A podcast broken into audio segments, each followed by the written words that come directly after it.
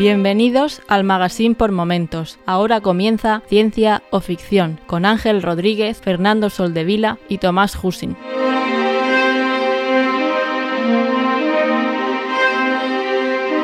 Bienvenidos a Ciencia o Ficción, un programa sobre la ciencia y la tecnología que encontramos en libros, series, películas y básicamente cualquier plataforma. Yo soy Ángel y hoy están conmigo Tomás y Fernando. ¿Qué tal? ¿Cómo estáis? Muy bien, tío. Muy buenas, por aquí estamos, que no podíamos faltar hoy. Pues me alegro mucho, mucho de veros y, y bueno, como quien esté viendo en el directo estáis viendo, vamos a tener un personaje, un personaje misterioso. Nadie, nadie sabe, nadie sabe quién es todavía. Imagino que nadie habrá leído el título de- del podcast o de la emisión, así que vamos a mantener la tensión hasta el último momento. Hay que crear expectativa, que esto es lo que, lo que hace que la audiencia suba, el clickbait y todas estas cosas. Todas estas cosas. Anda, mira, si está un tal Alordico en el, en el chat y también Duende, nuestro, duende. Nuestro moderador más favorito. De los dos que tenemos, el más favorito. Pues nada, eh, ¿cómo estáis? ¿Cuánto tiempo sin vernos? Otra vez como la última vez, no hemos conectado prácticamente nada, tanto virtualmente como, como, como conectar nosotros humanamente desde la última vez. ¿Todo bien? Es que no me da la vida. A mí tampoco. Bueno, a ver, a ver, yo sí que me conecto a Twitch de vez Tú en sí, cuando. tú pero los domingos, los domingos, Los domingos no, no falla. Después de comer, los domingos no perdonas. Te vas al inframundo un ratito. sí. ¿Y tú qué tal, Tomás? ¿Cómo estás? Bien, yo por suerte te he visto más, porque coincidimos más por nuestra vida privada, pero, pero bueno, Antonio, que, que muchas veces ha dicho que es mi. eh, que soy su amigo y vecino, pues a él sí que tampoco lo he visto y vive a, a- a 50 metros de mí. Pero bien, bien. Hemos salido de trabajar y hemos venido corriendo para aquí para, para poder estar presente en este gran Pues día. vamos a ello. Te voy a pinchar un segundo porque tienes ahí un flare en la cámara, el digno de, de JJ Abrams. Hostia, queda- Mola, ¿eh? ¿Has visto? Es- estoy aprendiendo. Hace una peli de Star Espérate, Wars. voy a cerrar ahora la, Sí, la cortina. parece el After Effects. Ya te digo. Pues nada, pues vamos allá. ¿Qué os parece si empezamos con, con la sección de, de feedback? Perfecto.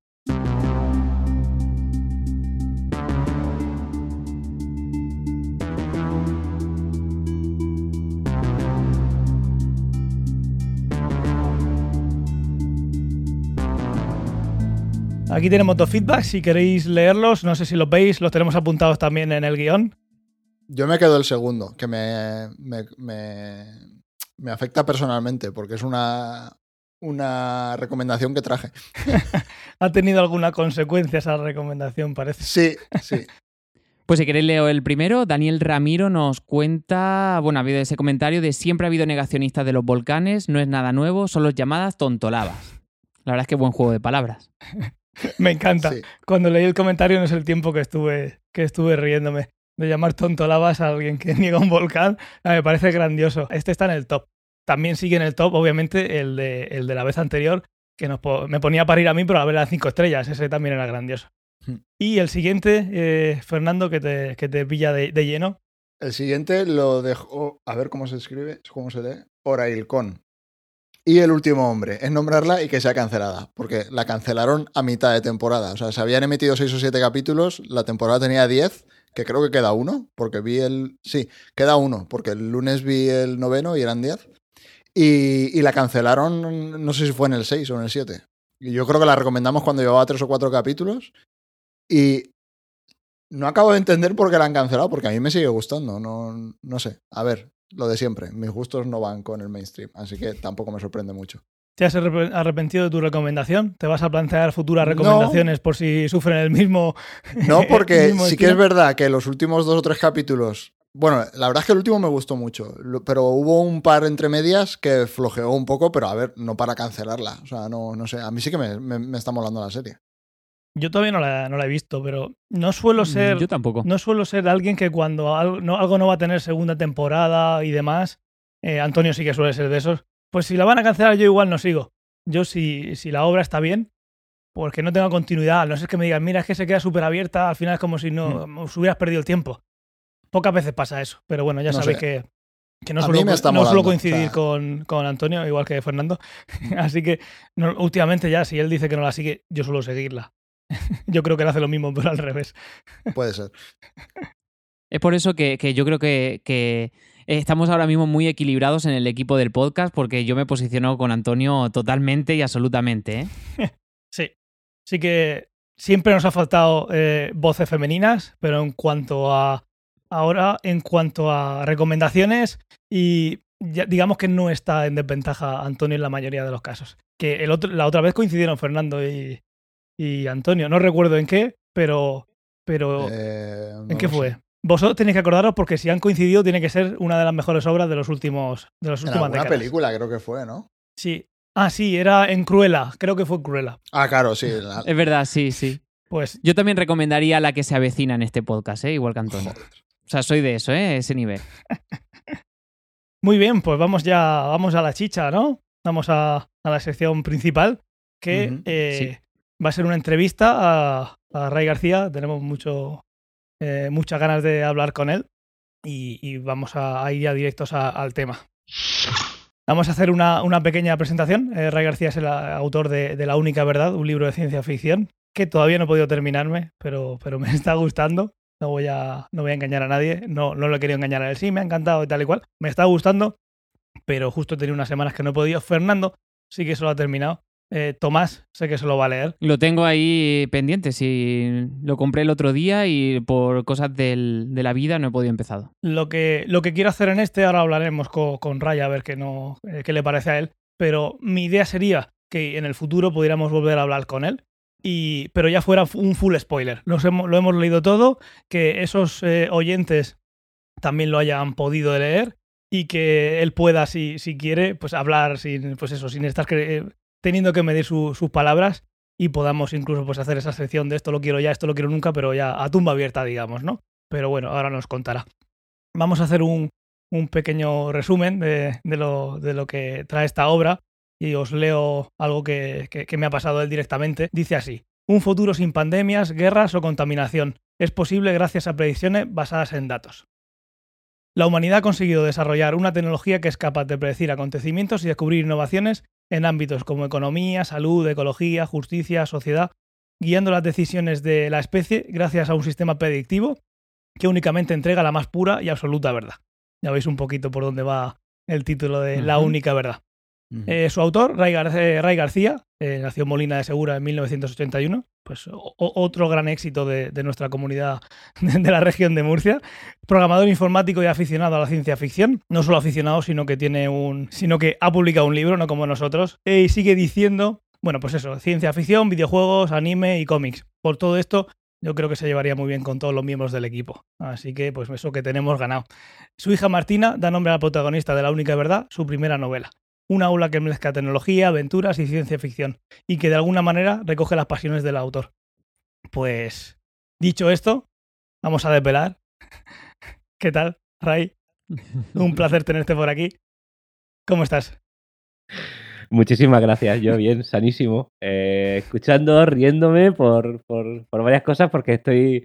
Parece que estoy escuchando alguno de, de, los programas anteriores, precisamente ayer lo hablaba contigo, el de, el de la entrevista a Pedro Duque, a mí lo de Bill Gates y el SMR me, me, parece supremo y estaba precisamente recordando ese, ese momentazo mientras que se escuchaba. Nada, encantado de estar aquí y, dando, las gracias porque me hayáis invitado porque para mí es un verdadero placer eh, bueno, compartir este momento con gente que en la que tenemos puntos similares y comunes en cuanto a aficiones. Ah, entonces pienso que va a ser un rato divertido. Esa es la idea, esa es la idea. Y seguro, seguro, seguro que es así. Pues si quieres, háblanos un, poquito de ti antes de, empezar. He hecho yo una, una, pequeña introducción leyendo tus propias palabras, pero si quieres cuéntanos un poquito cómo has llegado a donde estás, ¿no? A, lo que vamos a hablar hoy, que, bueno, que es tu obra y lo que, lo que ha hecho que llegues a esa obra, tu gusto por la ciencia ficción, lo que la audiencia puede, puede estar más, más intrigada de saber. Cómo alguien que además que le, que le gusta la ciencia ficción, como a todos los que nos oyen, a todos nosotros, termina escribiendo un libro, cuáles son sus las cosas que te han motivado, la ciencia ficción que te, que te ha, desde pequeño, que te ha ido eh, haciendo soñar. Que nos cuentes un poquito sobre ti, en definitiva. Vale, bueno, pues eh, yo soy un, un molinero, como, como, bien has dicho, un chaval de Molina de Segura. Ya tengo chaval, ya tengo 40 tacos, se cumple este año, así que ya peino, peino canas. Ah, pues eso, yo, yo soy una persona a la que siempre le ha gustado mucho este... Ahora ya está muy denostado, pero hace 30 años eh, el concepto friki o el concepto, ¿sabes? Nerd eh, eh, significaba otra cosa muy distinta. A mí desde pequeño me han gustado siempre, pues eso, los cómics, intentaba películas de anime, te estoy hablando de 3x3 ojos, te estoy hablando de Porco Rosso, te estoy hablando de años 90 y pocos, yo tenía un videoclub cercano que cuando le daba mucho uso a las películas las ponía a la venta pues, por 500 pesetas, por 1000 pesetas, y yo hacía colección de esas películas. Entonces, mm, bueno, ese ha sido el, niño que, eh, que, que empezó a gustarle los cómics, empezó a gustarle el anime, le gustaban muchísimo los videojuegos, ah, y, de ahí pues ha nacido, imagino que hay una esencia de, lo que soy evidentemente ahora. Entonces, pues eso, eh, alguien con, con este tipo de aficiones. Eh, una de mis aficiones no es escribir. Quiero decir, escribir ha sido como algo que de repente ha aparecido en mi vida. Yo, yo soy un tío de ciencia. Eh, en, el, en el sentido, entre comillas, eh, entre comillas, estricto de la palabra, porque yo estudié química en la universidad. Ujú. Yo no la terminé, entonces se me llena la boca. A mí, a, mí me pasó, a mí me pasó lo mismo con física. Yo estuve tres años en la licenciatura química, llegué a tercero, ojo, eh, eh, verdad que arrastraba alguna de segundo y alguna de primero, pero como Eso- número eso no al, tercer curso. Entonces siempre he sido un tío de ciencia. A mí las asignaturas que más me gustaban eran las de ciencia, me gustaban las más de la física y la química en el instituto. Eh, y bueno, pues fui por ahí. Lo que pasa es que bueno, la vida mm, da muchos giros y al final la, la informática también se cruzó por mi camino. Vi muchísimas más oportunidades en el mundo de la informática que en el de la química. Así que decidí parar de golpe y de seco eh, lo que estaba haciendo a nivel profesional y cambié de rumbo. Am, y, y me metí en el mundo de la, de la informática. Y, y soy un tío de, de técnica, es decir, de, de- programación, de números. Yo la literatura eh, la consumo y tampoco, tengo que decir esto, jugará a mí, en mi contra, tampoco soy un gran lector. Quiero decir, leo, a lo mejor me leo cuatro, cinco, seis libros al, al año. No leo Yo más. soy fatal lector. Em, Aquí, aquí Fernando es, es nuestro, es nuestro faro eh, en, el, en el programa siempre. Luego, siempre hay alguien que lee menos que yo, que en este caso sería Antonio. Hay niveles. No, Pero- yo pero- más, ¿eh? que he perdido el hábito de lectura completamente. Y siempre hay ánimo de retomarlo, pero cuesta. Es culpa de Facebook todo. Claro, bueno, en mi caso, en mi caso de Tortilla Land, Sí. eh, eh, que es el que consume mi Facebook, tiempo ahora Bueno, mismo. como Antonio, Twitch, sí. sea. ¿Ves mucho Tortilla Land? Yo estoy, estoy al día. Yo creo que Auron lleva 54 vídeos publicados y yo he visto los 54. Perdón por Eh, estar emitiendo la vez que está emitiendo Auron. Ya te pido disculpas. Eh, espérate un segundo. No, no, no suelo ver, lo suelo ver resumido en YouTube. Ahora me, ahora me dices que lo tienes puesto en la segunda pantalla. Estás viéndolo a la vez. es que están con la misión de las patatas, tío. en fin, eh, pues lo que te decía, que yo no soy un tío de literatura. Eh, no soy un buen lector. Leo, ah, yo voy un poco, como decías Tomás, voy por rachas. O sea, de repente no me leo ningún libro en, en ocho meses, de repente me leo cinco en, en dos meses. Eh, pero voy, voy un poco así. Entonces, incluso a mí mismo me sorprendió un poco eh, terminar en esto, en, en escri- en escribir un libro. Pero las cosas vienen como vienen. Entonces, por, por daros un poco de contexto más, yo todo mi tiempo libre que he dedicado a, oye, a no estar con mi familia, que tiempo que de, de mí, de mí al 100%, siempre estaba haciendo proyectitos tecnológicos. Pues he pensado en una idea que, ¿sabes? Y programaba alguna cosita y tal y cual. Y cuando llegaba mi mujer decía, ¿qué haces? Y, "Oh, estoy aquí levantando un servidor de no sé qué para... Nadie, nadie entendía nada. nadie entendía Te nada. sentía solo en casa. Coño, de- Ah, bueno, eh, pero es que lo tengo tan interiorizado que ya, ya, ya asumía que era lo normal. Hostia, el día que me puse a escribir y de repente, ¿qué estás haciendo? "Ah, estoy escribiendo. A ver, a ver. Coño, hay interés en lo que hago. Por primera ¿Qué vez es esto? en años. es, que, es que resulta que estoy haciendo algo interesante. Entonces, bueno, acabé, eh, por resumirlo eh, y por contar el contexto bien, eh, esto empezó por un sueño. Suena topiquísimo, lo sé. Pero empezó por un sueño. Soñé una cosa Mm. el típico sueño que cuando te levantas dices, ¡guau, qué sueño más guapo! Y a los dos minutos dices, espérate, ¿De qué iba? verdad, es, es, es Endgame. No, Ah, no, vale. sí, es- acabo de soñar Endgame de Los Vengadores, exactamente igual, pero yo soy Hulk. Entonces, en este caso no lo encontré. Después de despertar dije, hostia, pues no veo, no veo el, el- el punto de conexión, ¿no? Y, y me picó el gusanillo. Y empecé a escribir sin decírselo a nadie para ver a dónde iba. Coño, y aquello fue, fue, fue, de repente me junté con que tenía 70 páginas. Jolín, dije, qué guay. Pues, pues vamos para adelante. Y al final, pues, pues aquí acabé, escribiendo un libro. Qué guay, qué guay. Así que, Qué sí, guay. sí.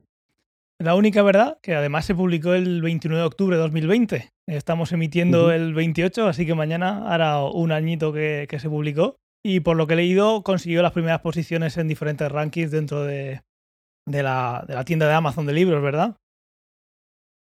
Fue, la salida fue muy bien, la verdad, porque, bueno, yo, yo, de nuevo no tengo ni, ni puñetera idea de este mundo, el de la literatura, el de los libros. Nosotros tampoco de en ese momento ¿eh? no, no O sea, no te- sabía. por eso no te no preocupes. hombre, hombre, lleváis, lleváis algún que otro programa.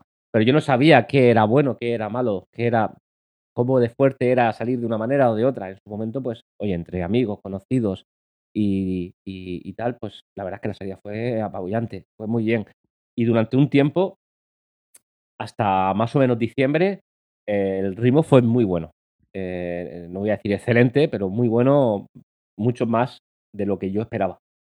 Porque jugó mucho una jugada que jugó la jugada, hablo como es que se nota que no sé escribir. Eh, jugó, ju- jugué una baza muy a lo loco y es que puse el libro gratis en, en, en Amazon, que tenía la posibilidad, yo tenía el, el- para estar en el Kindle Unlimited y todo este jaleo, se llama Kindle Select o KDP Select, algo así se llama el programa. Entonces te da, eh, te piden exclusividad, estás en el programa de Kindle Unlimited y te dan ciertas ventajas a nivel de marketing. Y yo empecé haciendo eso. Dije, oye, eh, pues lo voy a poner gratis. Tres días. En el, además me acuerdo, en el Black Friday. Eh, eh. Lo puse y, y- y dije, "Pff, vamos a ver. Y me puse por Twitter a poner, "Oye, tengo un libro gratis, descárgatelo. Y pues bajé 20, 25, se descargaron. Y dije, tío, voy a probar. Y me fui a Meneame, que no Mm, sé si lo sí. conocéis. Yo soy usuario de Meneame desde el año 2006. O sea, yo, Te iba a preguntar, ¿Meneame sigue funcionando? sí, sí, Vale. sí. Yo lo consumo diariamente. sí, no, yo lo usé mucho, pero hace la tira de tiempo. O sea, ahora pensaba que Mm. ya igual no. Hombre, no tiene el mismo efecto. Lo usé para publicar em, episodios de el, el blog, la versión escrita del blog en su día para darle visibilidad hasta que dijeron, oye, que tú mismo no puedes ponerlo. Me pillaron. Dije, jolín, yo qué sé, es que si no me doy cariño yo, ¿quién me lo va a dar? Pues yo hice esto. claro, sí que... Quiero decir, yo fui, fu- fui a hacer eh, lo que mendi- mendigando guay, lo llamaba. Además, una de las etiquetas era mendigando guay. Pues fui a mendigar, pero oye, ya que voy a mendigar, voy a- no voy a disimular, voy de frente. Sí. Entonces puse, puse un post en el que decía, hey, eh, he escrito una novela, la quiero dar a conocer y por eso te la regalo. Y ponía el enlace a la novela. ¿Qué pasó? Que eh, inesperadamente, eh, bueno, pues la comunidad se volcó, me llevaron una portada, me banearon la noticia por spam. Lo que le, lo que le pasó a Ángel. Claro, pero entonces un usuario consideró que era injusto, creó él una noticia Ujú. Ah, contando que yo estaba haciendo esto, que volvió a la portada, total que al final se descargaron en un fin de semana 1500 copias. Claro, aquello fue. Espectacular, para mí y espectacular. no fue Ray con una No. cuenta secundaria, ¿no? No, no, fue, fue Ray primero de frente diciendo, mira, tronco. y luego alguien que no era Ray, lo prometo. Ferran se llama, buscar su usuario, todavía lo recuerdo y se, y se lo Tu agradezco. primer fan. un tipo genial, ¿eh? Porque me pasaron muchas cosas y estuvo siempre al quite. Qué guay. Eh, entonces fue muy bien hasta diciembre. Y en diciembre pasó el gran problema. Y es que Amazon, hostia, esta historia es muy guapa, pero no sé si me voy a enrollar demasiado. Tira, tira. Amazon me bloqueó, la- me bloqueó la cuenta. Ah, eso he leído algo. Porque escribiste sobre eso, ¿no? En el, en el blog, me parece. Sí, me permabaneó. Mm. De repente un día, y siendo número uno Esperemos que no nos en todas ahora, las ¿eh? categorías, eh, bueno, eh, Pues, si no nos han baneado ya con las barbaridades que hemos dicho de Bezos, no creo que. ¿Y eso fue debido a, a la, a la exclusividad esa que tenías co- con, Amazon o algo por haberlo publicado en otro sitio? Eso es lo que pensé. Que, que a lo mejor el subidón de visitas que yo había tenido gracias a Meneame había levantado algún tipo de sospechas, tipo bot, que, ¿sabes? Alguna Sí. jugada de estas y que me habían tirado por, por, por un movimiento inesperado. Yo puse post en blogs especializados y me dijeron, es muy probable que sea por eso. Eh, pero eh, Amazon a mí no me dijo ni mu. Mm. Simplemente me quitó el libro de la venta y me mandó un correo que dice, está usted baneado de por vida. Hola. Eh, entonces, eh, bueno, pues Un- un durante un mes saludo. y medio Sí. un saludo, sí, sí, básicamente. Cuídate. Durante un mes y medio ah, no, no- no tuve el libro en la venta en Amazon, con lo cual perdí, evidentemente, todo, todo el subidón, todo el, el crecimiento que había conseguido con la acción en Meneame, lo perdí totalmente. Y después de mucho eh, insistir, porque otra cosa no, a lo mejor escribir no, a lo mejor informática no, pero pesado, pesado soy muchísimo. y Amazon lo supo, que lo era. Eh, entonces conseguí hablar con, con, con alguien con, di- digamos, con cargo. Sí. Eh, para decirme, está usted baneado por esta razón. La razón es que, y atención, cojan ustedes asiento, en el año 2013, mi hija nació en diciembre de 2012, Ujú. Eh, tuvo cólicos del lactante. El que no lo sepa, es un- una pequeña, no, no es- una enfermedad, pero es un pequeño problema que tienen los, algunos bebés, eh, que entre otras cosas les provoca que nunca dejan de llorar. Mm, Es muy, muy jodido. Fabuloso, sí. Sí, eh, Ángel y yo lo hemos pasado hace poco. ¿eh? Nos recomendamos nuestro podcast hermano de Padrazos. No, calla, que nos, nos banean. Hombre, tú te puedes hacer autopromoción en tu canal, eso no hay ningún problema. Mientras que no sea en Benjamín. Eh, no, no, el, problema- el motivo no fue Benjamín, el, el motivo fue mucho mejor. Eh, eh, en 2013, con una hija con cólico de lactante, a la cual solo se dormía en- encima de mi mujer o encima mía, eh, y lo que nos bloqueaba el movimiento de cualquier tipo durante horas, pues yo tenía algunos momentos de, de- de aburrimiento porque no podía ni ver la tele. tenía que estar como muy quieto con la cabeza echada para atrás y, y, bueno, conseguía tener el portátil y con una mano pues iba mirando internet y tal. Y se me ocurrió hacer una tontería. Y es que cogí la Biblia y cambié todas las vocales por una A y lo llamé la Babla. Uy, qué gracioso. Le- lo, vi, lo vi divertido y dije, ¿por qué no? Esto es lo que pasa cuando no duermes bien, ¿no? Exacto. Hice la Babla y la publiqué en Amazon, Ah, ¿vale? Correcto. ¿Qué pasa? Que las normas de Amazon te impiden tener dos cuentas. Y yo tuve una cuenta y además esa cuenta fue baneada. Porque Amazon me dijo que eh, hería los sentimientos de algunos de sus clientes. Esto fue tres años después de publicar la Babla.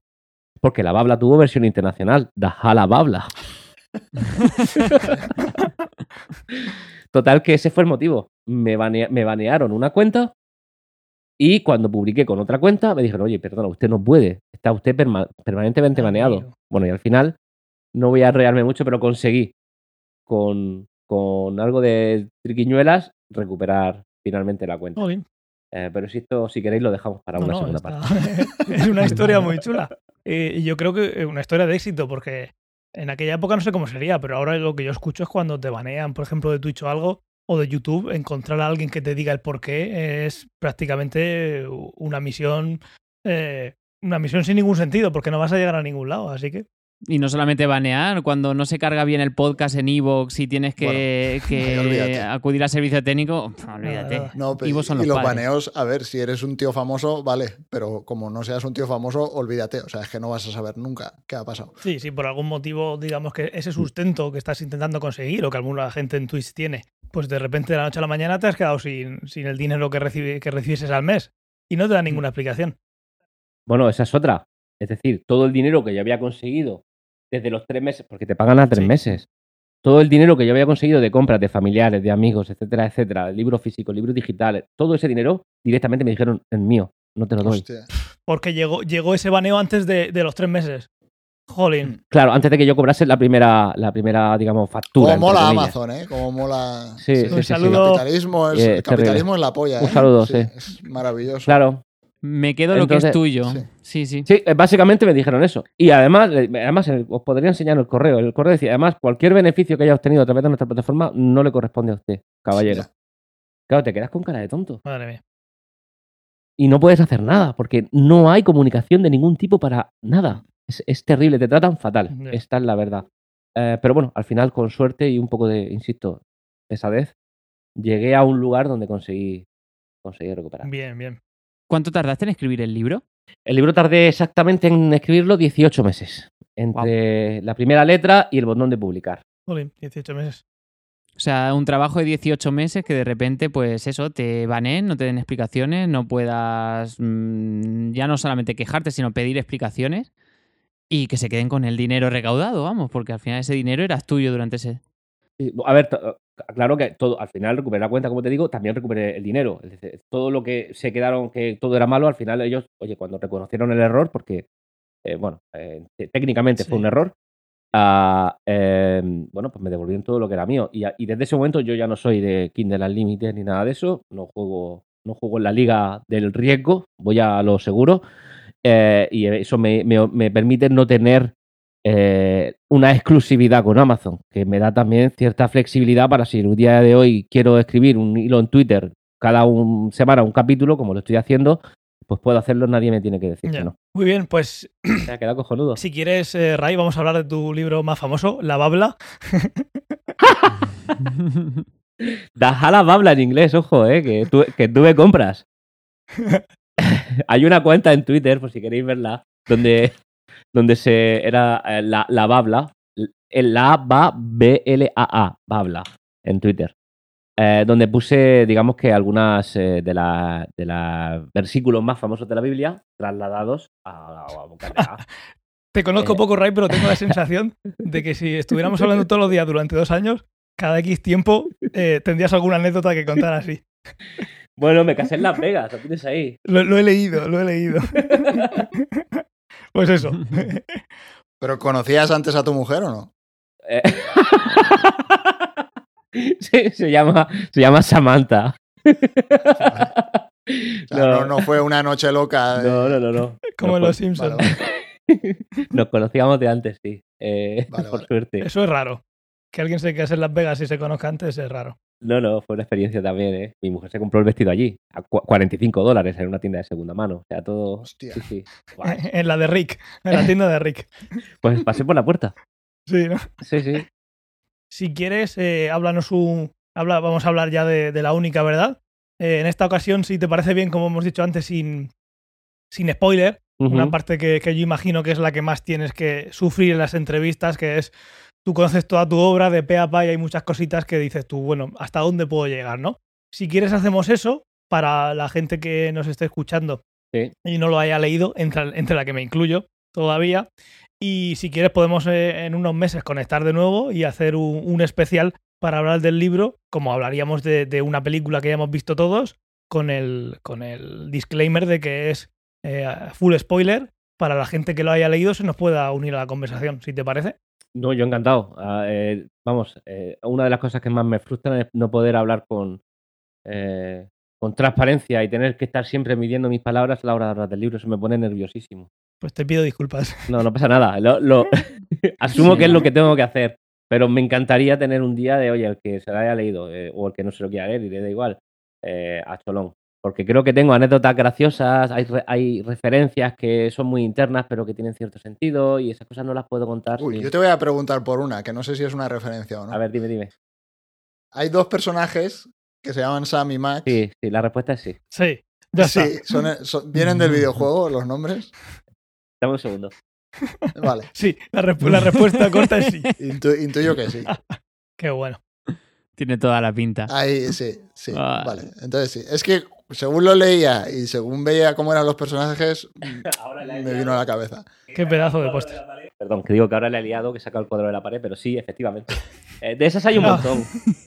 Sí, eh, yo vi varias, pero esa justo me llamó mucho la atención. Qué guay, qué guay. Pues si quieres podemos empezar eh, contando, hablando algo muy simple, es cómo, cómo lo puede conseguir, cómo la audiencia puede conseguir tu libro. En Amazon. Pueden ir a Amazon y comprarlo. Por orden de prioridad. mm, Sí, eso es, es muy importante. ¿Cómo podemos apoyar a Ray? Por orden de prioridad, la última va a ser el pirateo, imagino. Por orden de prioridad, Ray, ¿cómo, cómo, cómo te pueden apoyar nuestros oyentes para, para Lo que- hacerse con tu obra? lo que le resulte más fácil. El libro está puesto en un montón de sitios. A raíz de toda esta problemática que os he contado, dije a la mierda, no, no quiero exclusividad con Amazon porque me podría pasar algo así y me estaría en la más profunda de las eh, oquedades.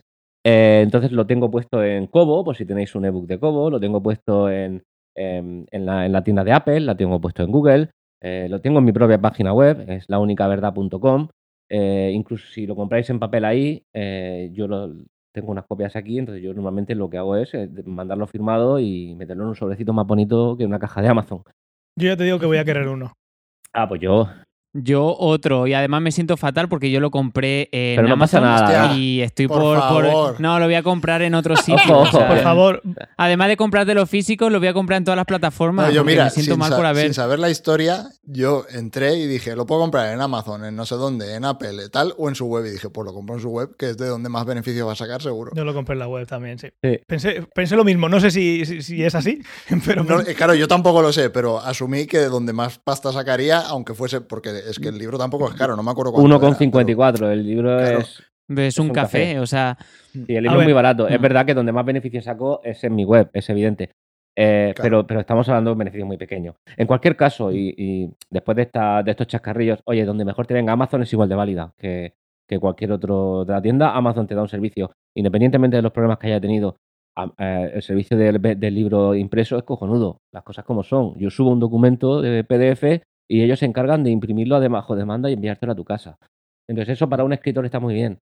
No, no, no se trata, en mi, en mi- es verdad que he tenido mis más y mis menos, pero el, el 80% de mis ventas, posiblemente más, vienen de Amazon. Entonces, no es algo descartable y si a ti te viene bien tener, o tienes un Prime o lo que sea, Amazon es igual de buena eh, opción que cualquier otra. Por cierto, si tenéis un Prime podéis suscribiros, os lo recuerdo, ¿eh? Gratuito aquí. Es cierto.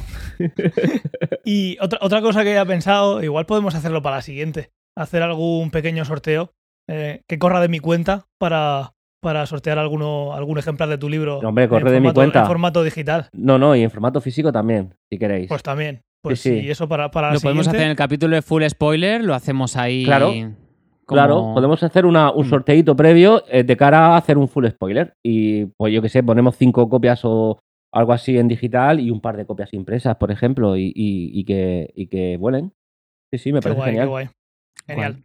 Pues la siguiente pregunta, sobre todo para nuestra audiencia, sería que nos contaras un poquito de qué va el libro. Sé que con esa constitución que tienes que tener, ya mira hacia, mira hacia abajo diciendo, "Uf, No, Vamos no, lo, tengo yo, lo tengo. Fernando, tú que te lo has leído, porque el resto, bueno, ya has visto qué tipo de gente, con qué tipo de gente te rodeas.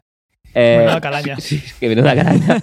si ves que me cedo, eh, fréname. No, no, a ver, bueno, has cogido a una persona mal, porque a mí los spoilers no me importan. O sea, yo si hiciese promoción contaría el libro tal cual. O sea, no. Lo, si hace- fuera un libro tuyo lo soltarías lo entero. ¿no? hacemos así. Bueno, eh, a ver, yo qué sé. Es que para contar las cosas se cuentan y ya está. Ya, yo, yo pienso un poco como tú, pero entiendo que hay mucha gente que no. Pero claro, exacto. O sea, luego tú ves a Pérez Reverte y Pérez Reverte no te cuenta al final del libro. Claro. Y ese vende mucho, así que algo debes saber. Yo tenía una antigua compañera de instituto que para elegir un libro y leérselo, él cogía y se leía la- las últimas dos páginas del libro y si le gustaba el final lo compraba Joder, para leerse. Claro. O sea, eso sí que es no importarle Eso los me parece un spoilers. poco excesivo, pero bueno. Yo lo único que tengo publicado es eh, la tesis doctoral y suelo contar siempre el final. O sea que por esa parte, ahora que lo Sí. pienso, Tengo publicado la tesis doctoral. es lo único, lo único que tengo publicado. Qué Y y, y cuando, y cuando me preguntan suelo decir cómo termina, así que ¿por qué no hacerlo aquí, aquí, aquí igual? Pero, pero sí. No, voy a, voy a full spoiler. cubrirme, voy a cubrirme, voy a cubrirme un poco. Bueno, yo intento contarlo a mi manera. La única verdad, bueno, en la introducción ya la, la has hecho tú.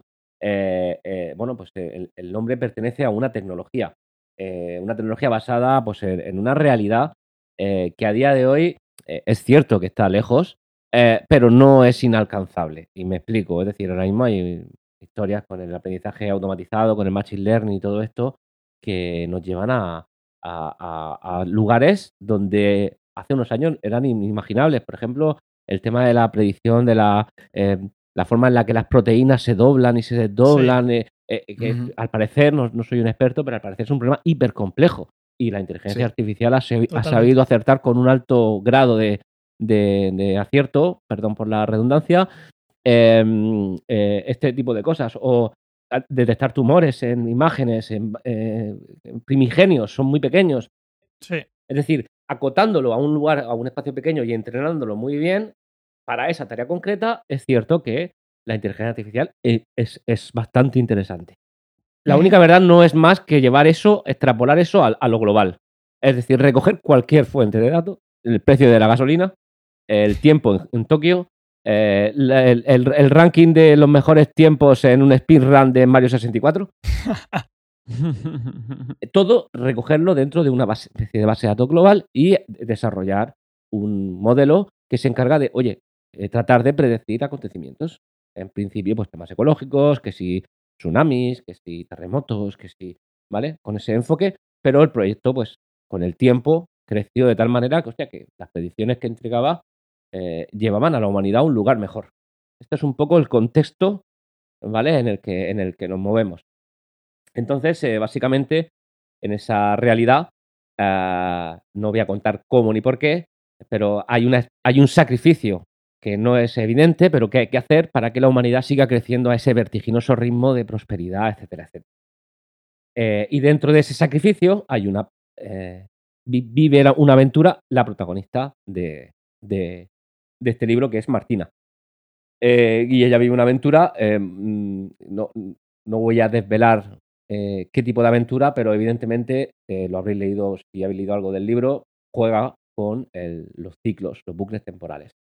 El sacrificio tiene que ver con un bucle temporal y con gente atrapada dentro de ese bucle. Es todo lo que voy a decir. Eh, entonces, dentro de ese bucle, que, que- que- que dibuja un contexto, un marco de, de- de difícil encaje, porque dentro de un bucle las cosas se repiten, con lo cual una pizarra que tú has escrito al final del bucle, cuando se reinicia, esa pizarra debería estar vacía. Con lo cual, si eso es así, nada de lo que hay dentro del bucle permanece. Con lo cual, la vida dentro del bucle es una- un poco putada. Dentro de que, además, la gente del final al principio olvida lo que ha pasado porque acaba de reiniciar. Excepto un tipo de personas, entre ellas la protagonista.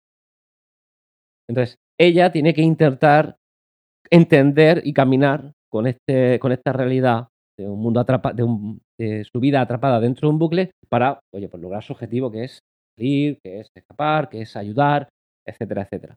Y eso es un poco la, la trama. Es verdad que el, el libro mueve eh, su flecha del tiempo un montón de veces. Hay un eh, son dos historias paralela- paralelas que transcurren hasta que al final convergen en, en un punto final. Una se, eh, se transcurre en el año eh, 2033 y otra transcurre mucho después. Y, y bueno, y se van cruzando las líneas temporales y todo eso. Eh, básicamente, no sé si lo he contado bien, pero básicamente va de eso. Sí, sí. Hemos Ah. hablado aquí alguna vez de esos capítulos de, de series, eh, el típico episodio del Día de la Marmota, ¿no? En, en series hemos hablado y di- digamos que estaríamos ante, ante algo así, ¿no? Lo hemos visto en un montón de series, algunas con más gracia, otras con menos gracias. Comentamos no hace mucho que el que más nos gustaba, lo comentaba Ray el otro día, es de, el de Agentes de S.H.I.E.L.D., que tiene uno de esos capítulos. No recuerdo en qué temporada era, pero no sé si era cinco. La última, ¿no? Es, la, es la séptima, ¿no? La última. Y pues eso, tienes ahí un, una persona que está viendo lo que pasa y, llega y termina en bucle y vuelves a empezar y esa frustración y cómo, cómo poder, pues eh, la mente, digamos que empieza a ver cómo, cómo salir de ahí. Momentos de frustración, momentos de, de ver que avanzas, momentos que retrocedes. Siempre hemos comentado que una buena serie de ciencia ficción siempre tiene que tener un capítulo de eso. Así que muy guay. Yo en el momento que vi que la cosa iba por ahí, me emocioné bastante. Eso y, y, y ver que, que una de las historias pasa en Boston, que he visto que pasaste ahí unos meses en 2015. Yo pasé unos meses en 2016 Ah, no en digas. Boston. Y, sí, sí, sí. Y, y digo, anda, mira, ¿En qué parte estuviste? Yo estuve en Cambridge. Yo estuve eh, en la Boston University, cuatro mesecitos, Ajá. ahí viendo el Charles River. Ah, claro, claro, yo cruzaba todos los días este río. De hecho, como has empezado a leer el libro, verás que el primer capítulo es el tipo viajando en la línea roja que Sí. cruza el Charles River y que llega hasta la parada Con de, la Charlie de- Carr. Es- Exactamente, con la Charlie Carr. sí, tío, me encantó, me encantó Boston. Me pareció una ciudad. eh, me pilló en un momento personal bastante jodido. Porque yo tenía a mi hija que tenía dos años y me tuve que ir tres meses por motivos de trabajo con una niña con dos años que iba a dejar de verla durante tres meses. Eh, entonces, personalmente no, no me pilló nada bien. Y, y eso afectó un poco a mi experiencia. Pero, pero la evidencia. Boston no es como otras ciudades. Boston es muy europea. eh, o al menos a mí me lo pareció. Y, y me pareció una ciudad, vamos, para volver. sin Sí, está muy chula. Sí. A mí me hacía mucha gracia cuando, cuando hablabas de lo del frío. Digo, madre mía, un tío de Murcia ahí. Pues Yo lo recuerdo estar esperando el autobús a menos 15 grados. Sí. Y yo decía, ¿pero esto qué es? Y pasaba la gente. Yo estaba que no se me veían ni los ojos. Y a ver, pasó un tío una vez en bicicleta, si- si- si- sin braga, en la, sin braga en cara, si- sin guantes, y diciendo yo, Y silbando. "Ta- ta- tan flojo soy, casi, casi. Y yo estaba que no se me, no se me veía, no se me, no se me veía nada, ni los ojos. Y, y sí, todas esas cosas me han estado, me han estado gustando mucho. Yo viví en verano, ¿eh? O sea que yo tuve la suerte de no vivir el invierno de Boston. Yo fui Sí. junio, septiembre. eh, eh, y no vi, no vi, pero eh, conocía a mucha gente allí que me contaba verdaderas barbaridades. Yo llegué el, el último de, de- de agosto y volví el 20 de diciembre. Y fue llegar con 30 grados y volver. Con Pues menos eso. 30. No llegué a menos 30, lo más que, que vi son menos 16 o así, pero bueno, ese metro y medio de, sí. de nieve en la puerta, como, como en Murcia, ¿qué, qué voy a contar? Que no- Igual. Pero estuviste en un bucle temporal porque llegaste a Murcia un 20 de diciembre a 30 grados. ciertamente, volvió a empezar por, por la punta. Y pues si quieres vamos a seguir. Eh, tenía que apuntado el preguntarte cómo surgió la idea. Antes has dado una pincelada, pero bueno, también me interesa, ahora que le has contado, cómo te han inspirado esos sitios en los que has estado, cómo, cómo, cómo el mundo real ha llegado a plasmarse un poquito en de, de crear esta obra con ese, con ese argumento, con esas historias. La idea original, lo, de- lo que decía antes, salió de, un sueño. Eh, eh, un sueño en el que, básicamente, ya verás que el sueño no tiene nada que ver con el, con el, fina- con el final. De, Pero de fue inspirador, quedado, ¿no? Pero fue muy inspirador. Básicamente estaba en San Sebastián, lugar al que no he ido nunca todavía, eh, pero iré. eh, em, con- como de fiesta y el día se repetía. Y entonces pasaban como aventuras y tenía, claro, el deseo de la fiesta continua, ¿entenderme? Eso es el sueño de muchos adolescentes. No, no, era una aventura en la que teóricamente me iba de fiesta con mis colegas, pero pasaban cosas y era muy raro. Eh, no, no te sabría entrar, pero había una persecución y tenían que huir y entonces el tiempo se reiniciaba y sabía cuál era el camino ideal para eh, escapar de esa persecución porque lo había vivido en el bucle anterior. Entonces fue un poco esa esencia del día que se reinicia eh, y que todo empieza de nuevo, pero yo recuerdo lo que me, lo que me pintó el marco. Es decir, el marco, la historia principal del libro nace, es la historia de Martina, es la historia de una persona atrapada en un bucle temporal donde hago siempre el gesto de encuadrar porque me parece que es un ejercicio de creatividad que a mí personalmente me vino muy bien. Establecer unos límites, nada permanece. ¿Qué significa eso? Y, y establecer ese límite a mí me, me- me obligó a, a ser, a- forzadamente me obligó a ser creativo. Que nada permanezca significa que si, hay gente que recuerda, la única manera que tiene de recordar es memorizando, por ejemplo. Y este tipo de cosas me parecían que eran, bueno, interesantes eh, para desarrollarlas. Entonces, esa es la, la historia principal, la de una persona atrapada dentro de un bucle que quiere escapar. Pero para entender que, que- cuál era el motivo, etcétera, etcétera, mi ejercicio fue, ok, entiendo cuál es la historia principal, pero voy a contar el porqué. Oye, ¿De dónde nace este bucle? Entonces conté una historia distinta. En realidad yo no he escrito el libro de la página 1 a la página 384, que me parece que tiene, eh, sino que he ido haciendo bloques. Hice un bloque, luego hice otro bloque, luego mezclé, luego puse aquí, fui, ¿sabes? Tenía más o menos claro hacia dónde quería llegar.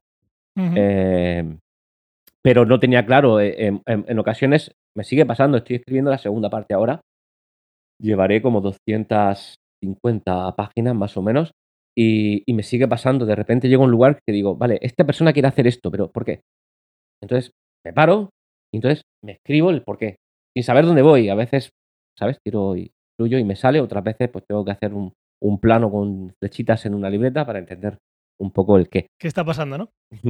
De hecho, con el libro me pasó. El libro hay tanto giro temporal que yo tuve un fin de semana, y esto no es broma, incluso podría buscar el papel, eh, pintando flechas en una libreta. Porque yo, el primero que necesitaba aclararse era yo. Yo te estoy imaginando en una pizarra transparente con un, con un Sí. rotulador blanco. La típica. En plan, una mente Hacia maravillosa. el final hay un trozo que, no sé si estás hablando de ese trozo, pero hacia el final hay un trozo que hay un montón de saltos. Sí. Bueno, en general, sí que el, el- el final une cosas. Entonces, al unir cosas, de repente, eh, todo lo que, Convergen un montón Sí. de, de tiempos distintos. Sí. sí. Y es verdad que yo, fíjate, al principio cuando... Yo soy un tío bastante... La palabra kamikaze quizás no es correcta, pero en el fondo me dan un poco igual las cosas. Quiero decir, no tengo los miedos de, eh, ay, madre mía, que sé que si me encuentro una opinión negativa, oye, pues no, no, no estoy preparado, no estoy curtido y posiblemente me puede llegar a afectar, pero asumo que es parte del juego. Entonces, yo no, yo no tengo el miedo de, de, mm, voy a darle a publicar o, ay, madre mía, esas inseguridades no las suelo tener. Sin embargo, aquí me pasó un poco el, es, ¿se entenderá? Este lío que estoy montando, lo estoy contando bien. Y al final hubo alguien que me dijo una frase, no, no la voy a saber reproducir exacta, que fue, eh, la comprensión requiere de participación. Y me pareció brutal, me pareció justamente lo que, lo que necesitaba. Oye, si quieres entenderlo, te toca trabajar un poquito. Y, y entonces eso me dio también la- un poco más de esa seguridad. Ray, aquí me despiertas, me despiertas una pregunta y es que eh, creo que, que una de las cosas más retadoras y más difíciles para, para un escritor es, es eh, saber y estar seguro de toda esa coherencia interna que tiene que tener un libro. Y aquí tú has utilizado alguna herramienta, porque me suena que existen herramientas donde, por ejemplo, eh, ayudan a escritores a escribir un libro en donde pues tú obviamente documentas todo para que haya esa coherencia interna, pero que también te ayudan, por ejemplo, a establecer nombres de personajes. Por ejemplo, estás haciendo un libro sobre mitología nórdica y quieres mezclar un. quieres crear un nombre con una, digamos, raíces nórdicas, pero a la vez, pues, de otro lugar, etcétera, y te crean nombres y apellidos así. ¿Tú has utilizado alguna herramienta de estas como para. porque has dicho que el libro no lo has escrito de la página 1 hasta el final del tirón, sino que hacías bloques. Entonces, para asegurar esa coherencia, ¿te has hecho, has hecho uso de alguna herramienta o servicio? Sí que he hecho uso de herramientas. A ver, por ejemplo, para escribir, eh, también vuelvo a lo de antes, que decía, yo, yo, aquí no tenía experiencia ninguna, o sea, venía de cero. Yo he intentado aplicar la experiencia que tengo en otros campos dentro del mundo de la escritura. Porque a lo que me dedico, aunque ahora mismo con el rol que tengo en mi trabajo no me lo permite mucho, pero yo lo que me dedico es a programar. Y programar tiene algo de orden mental, tiene, tiene, tiene ciertos símiles con escribir, evidentemente no son iguales, pero en el fondo eh, sí que tienen cierta relación. Eh, con lo cual, no, yo sé que hay herramientas como Scrivener, que es una herramienta que usan muchos, usan muchos escritores, que te permite eh, apuntar ideas sobre un capítulo dentro del... No lo he usado nunca, lo he visto un poco por encima y yo me lié. pero, pero entiendo que te permiten estas relaciones, estas cosas que de alguna manera te dan orden. Para mí, fundamentalmente, eh, la única herramienta que yo considero que me viene bien a mí para tener cierto orden y criterio es Trello. Yo uso Trello mucho. Eh, muchísimo. Mm. De hecho, lo uso diariamente. Me, refiero para escribir. En el trabajo ahora uso otras herramientas, pero para escribir uso Trello un montón. Eh, porque me viene una idea y, me pongo una tarjeta. O, o, si, por ejemplo, estoy afrontando un capítulo, depende de qué cosas, a veces yo no sé dónde voy. Otras veces, evidentemente, sé hacia dónde quiero ir y sé que tengo que cumplir ciertos requisitos y tengo que pasar por todos. Para eso Trello es fantástico. En otros capítulos no sé dónde voy, pero hay ideas que me gustaría abordar. Para eso Trello es fantástico. Entonces, eh, es, básicamente la herramienta que uso. Es, me sirve de mapa eh, y me sirve para organizar un poco, eh, digamos que las ideas y también me sirve para dejar claro, porque independientemente de que yo no tenga claro cierto camino, sí que sé hacia dónde quiero ir. Esto a lo mejor no se entiende lo que acabo de explicar, pero, pero sí tiene sentido. Es decir, yo sé que quiero ir a Taiwán. Eh, ¿Por dónde voy recorriendo el camino? No lo tengo tan claro, pero quiero ir a Taiwán. Entonces, también me sirve para tener muy claro hacia dónde voy, tener muy claro cuál es el objetivo final, que no se me olvide, ir introduciendo cosas que vayan alimentando ese por qué ir al objetivo final. herramientas gratuitas, Trello, y, y para escribir Sí, documentar todo eso porque es un trabajo que, como has dicho, ha sido de 18 meses y, claro, en esos 18 meses se te pueden olvidar cosas. Entonces, ese trabajo de documentación y, como bien dices, creo que hay que tener también mucho orden mental para eso. Lo más importante, quiero decir, no es ninguna eh, obra épica eh, eh, el hecho de escribir, es, simplemente constancia. sobre todo, quiero decir, incluso lo que dices de tener orden mental, te, lo aseguro que si estás todos los días escribiendo acerca de esto, el orden lo tienes, porque en tu cabeza está la historia. Hmm. Eh, es verdad que hay pequeñas peculiaridades que no se te pueden escapar, sobre todo si te lías, como yo me lié, que maldita la hora, ahora que lo pienso, me podía haber hecho más fácil. Eh, pero sobre todo, básicamente, es coger una rutina, eh, tratar de ser constante, asumir, esto creo que es lo más importante de todo lo que yo he aprendido en este proceso, asumir que si estás bloqueado, estás bloqueado no pasa nada. Quiero decir, yo, yo estuve un mes entero sin escribir. Podrían haber sido 17 meses, fueron 18. ¿Por qué? Porque un mes entero eh, no sabía dónde quería ir, no lo tenía claro. Y, preferí decir, pues a la mierda, ya, ya vendrá. Y ignorar eso y no generarme presión interna, de autoinfligirme daño, abrir un documento en blanco y tratar de eh, enfrentarme a una situación que no sé resolver. Dije, oye, ya vendrá. Y efectivamente, vino. Eh, de hecho, mm. Fernando, tú que lo has leído, el, bloqueo sucede eh, justo cuando van a, eh, voy a decirlo porque no pasa nada, Edimburgo. Toda la zona de la zona de Edimburgo, la zona de los viajes que hace, em, no, no, voy a decir el nombre. Oliver, venga, así lo digo. los viajes que hace Oliver y que se va moviendo, toda esa, esa, parte yo no, no, la tenía nada claro. Y, y, me, y me costó un mes entero pero no pensé en ello. Intenté decir, ya vendrá. Y un día nadando, que me parece también una, cosa fantástica, yo he sido siempre muy mal deportista, lo sigo siendo. Eh, soy bastante vago en lo que deporte se refiere, pero nadar me gusta. Y pues, voy... Eh, a Fernando es un pez en el agua, o sea que otra, cosa que coincidís. Porque, ¿Sí? sí, ¿Nada, Fernando? Sí. Yo ahora estoy nadando todos los días. No hago mucho. Yo ahora aquí poco, o sea, aquí menos de lo que me gustaría, pero en. España, en España nadaba todos los días. sí. Sí, yo nado un kilómetro y medio todos los días. Y, y, y me- y al principio me iba con, me compré unos auriculares con musiquita, con, para, ¿sabes? Un MP3 con podcast. Y, y, hostia, he descubierto que no me hace falta. Es decir, como tengo un libro que escribir, tengo cosas en las que pensar. Y, Siempre, sí. y me flipa. Y es un gran desbloqueador de mente. Sí, no, no sé cuántos artículos habrá escrito Fernando debajo del agua, pero yo creo que la cosa va por ahí también, ¿eh? Sí, a ver, sobre todo ya no tanto en, o sea, para mí en el caso de cuando estoy haciendo, ya puede ser nadando, puede ser corriendo, lo que sea, o sea, cuando estás haciendo ejercicio, en el momento igual no, pero en la ducha de después Sí. es cuando me vienen 40 ideas diferentes. O cuando llevo bloqueado en algo una semana, justo en la ducha de después y dices, hostia, tenía que haber probado no sé qué, y vas, lo pruebas y es, o sea, no, Sí, saber cuándo. Es, es- es que Sí, parece tan tonto, pero al mismo tiempo es como programar. Te pones a programar y a lo mejor te tiras 45 minutos mirando la pantalla sin saber qué hacer. Para, tonto, Sí. no sigas. Si no te estás haciendo bien, para, haz otra cosa. Vete, toma el Sí. aire, da una vuelta. sí. Nada. Y vuelve. Y saber controlar eso Sí. es brutal. Hemos esta vez Fernando y yo viendo a ver por qué no salía una maldita imagen con el algoritmo ahí delante. Y dices, venga, va, vamos a tomar algo y ya. Y al final, al final sale.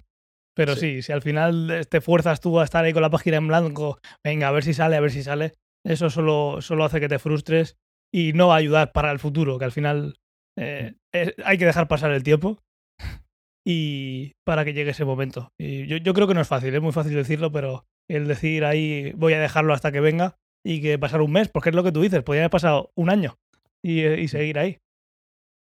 No, no, ¿qué, qué puedo hacer? Quiero decir, Sí, no me nadie sale. te- claro. No- nadie me está ¿qué vas a diciendo tienes que entregar el 17 de diciembre. Como nadie me lo está diciendo, pues, pues Claro. fantástico. Mis tiempos los marco yo. Y como los marco yo, pues ahora mismo no estoy para escribir. ¿Cuándo, ¿cuándo estaré? No lo sé. Que es lo que hace está. George R. R. Martin, aún con toda la presión para que, Sí. para que publiquen los dos últimos libros, es lo que piensa igual que tú. Eh, Sí, sí, no, pero- todo. Pero su blog no veas cómo mola, ¿eh? Sí, Todas las semanas publica. Esta semana su publicación en el blog, ¿sabéis cuál fue? No, no. que habían ganado los Giants o no sé qué equipo sigue de béisbol, tío. La madre que lo parió. O sea, Escucha, ¿tú creéis que lo va a terminar? No. No. o sea, no ver, creo que lo vaya a terminar. vientos de Estoy seguro invierno, que sí. no lo va a terminar. Eh, sí, pero Sí, Sueño de sí, Primavera no llega, ese no, ese se lo va a escribir por algún descendiente que tenga como, como los hijos de Tolkien. O sea, pero no creo, no creo que se vaya a morir antes de acabarlo. Creo que va a llegar un momento que va a decir, no lo voy a escribir. O sea, o sea no es que le vaya a pillar la. No, no, no le va a llegar la muerte escribiendo. En- en yo creo que en algún momento va a reconocer que pasa de escribir, que no puede acabarlo y ya está. Igual le pilla escribiendo el blog. Puede ser, sí. Es que, joder, lo- Pero yo creo que es incapaz de escribirlo ya. Todo o lo que ha no- creado. Eh, y el. y, eh, no, hay, hay algo que no entiendo. Yo no sé si tiene algo que ver la serie o los cambios de guion, que no tengo ni idea. eh, pero no, no termino de entender, porque teóricamente hace años que tenía el libro terminado. Eh, y además se anunciaba en unos meses, eh, no sé Mm. cuántos, eh, y, y fue anunciándose y anunciándose y anunciándose y no llega. Y además él ha reconocido que el final de su libro va a ser el de la, el de la serie. Lo que pasa que no el camino que, que ha seguido la serie, pero el final va a ser ese. Entonces, pues bueno, le falta ese último trozo. Yo creo que lo va a Pues- cambiar todo. Yo creo que lo que pasó es que lo echó a la papelera de reciclaje y la vació sin darse cuenta y no lo quiere admitir. No, no sé. A ver, ahí hay muchas historias. Es que, claro, no lo sabemos. Sería guapo él tampoco también. lo ha contado nunca. Pero yo qué sé. O sea, primero que se encierra en tramas, que eso pasa y no le pasa solo a él, eso le ha pasado a un millón de escritores. O sea, cualquiera que empieza una saga de estas de 8 libros, 14 libros, los que sean, hay momentos que te atrapas a ti mismo, que llevas la historia por un lado y luego no saben salir. Eso le puede haber pasado. Le puede haber pasado que la gente empezó a hacer teorías y le adivinó todos los finales y dijo, ah, pues para que no sean los finales que me han adivinado, tengo que escribirlo de otra manera. Y entonces tienes que volver a escribir, yo qué sé. Y Ya. luego es eso, que el tipo, pues que se vive muy bien siendo rico, millonario y yendo a la Comic Con y a la San Diego Con y a la madre que los parió. No, tío, no estoy de Ah, acuerdo con esto último. Quiero decir, si, te, si, si lo que estás construyendo te gusta, te pica el culo. Hablando mal y pronto. No sé, tío, pero a ver, pues ya lo habría acabado, quiero decir. Claro, O sea, si es que a lo mejor si lo ha acabado. Claro. A lo no mejor sé. lo ha acabado y lo que quiere es morirse para que sean obras póstumas, yo qué sé. No, no tengo ni Y no recibir sé. críticas. No quiere recibir críticas, exacto. Lo que está claro es que es imposible que acabe el libro y le guste a todo el mundo. O sea, eso ya es imposible. O sea, eso es imposible. Pero eso es desde antes de empezar. Sí, sí, no, pero bueno, a ver, desde antes de empezar, antes de la serie y tal, tú escribes los libros, ah, llegas al final, más o menos le das un cierre que contente a una gran parte de, de los lectores y se acabó. Siempre habrá gente que le haya, que le haya gustado más eh, el camino de la serie o que, o que Sí. como has dicho antes, mira, adivina, adivina, o sea, se adivinó esta teoría. Y eh, qué poca originalidad y tal. Entonces, pues bueno, también es verdad que. Claro, en el momento en el que se hace esa bola, primero la bola de la serie, que la serie te cuenta un final y se supone que más o menos es el mismo final. Y luego, cuando hay tanto tiempo entre libro y libro, tú entrabas en internet y todo el mundo tenía sus teorías. O sea, en el momento en el que hay 15 o 20 años de gente haciendo teorías, te van a adivinar todos los finales y vas a mosquear a un montón de gente. Pues es lo que hay. O sea, tampoco, no sé. Yo creo que tiene el culo ya pelado de críticas y de molest- Y, además, sí, a creo ver, que yo creo incluso que le da gusto. le dan exactamente igual. le da o gusto sea, como molestar, ¿sabes? Quiero decir, si ha matado a, a según qué personaje, yo creo que más por el placer de ver la reacción que, que por la historia en sí. En Sí. fin. Pero yo ahí sí que creo que el tipo se ha encerrado de alguna manera. O sea, porque en los últimos libros, es que justo lo comentaba el otro día, en los últimos libros había un montón de veces que se cargaba un personaje, pero luego aparecía otro de la nada en el libro quinto, que supuestamente era súper importante. O sea, estás metiendo en los últimos libros tramas completamente nuevas, no sé, era algo un poco raro. En vez de ir como cerrando la historia, cerraba trozos, pero abría otros. No sé. Ah, a ver, A ver, a, ver, saber. ¿qué tal? A Eso, ver. eso solo lo sabe él. Yo creo que no lo va a acabar. Otra pregunta podría ser, ahora que pensamos que no lo va a acabar, ¿nos eh, ¿algún día sabremos por qué no? Yo- igual con eso, ya con esa trama, con que se desvele la trama de por qué no lo termina, igual ya tenemos... No, yo creo que sí. Va a salir una autobiografía seguramente y ahí no enteraré. Está, está escribiendo, ¿por qué no, escri- no terminé Juego de Tronos? Yo creo que es incapaz. estirando el chicle. El cabrón del usuario, bla, bla, bla, me adivinó la, la trama. Dadle las gracias. Todo es culpa de arroba Carmelo no sé qué. Hostia, menudo hate le caería al tal Carmelo, Ya ¿eh? Ya ves. Eh, te iba a preguntar, ¿alguna vez eh, pasó por tu cabeza o eh, el- barajaste la posibilidad de, de llevarlo a una editorial o, o fue algo que estuvo encima de la mesa Mm. y luego cambió? o ¿Cómo, cómo fue eso?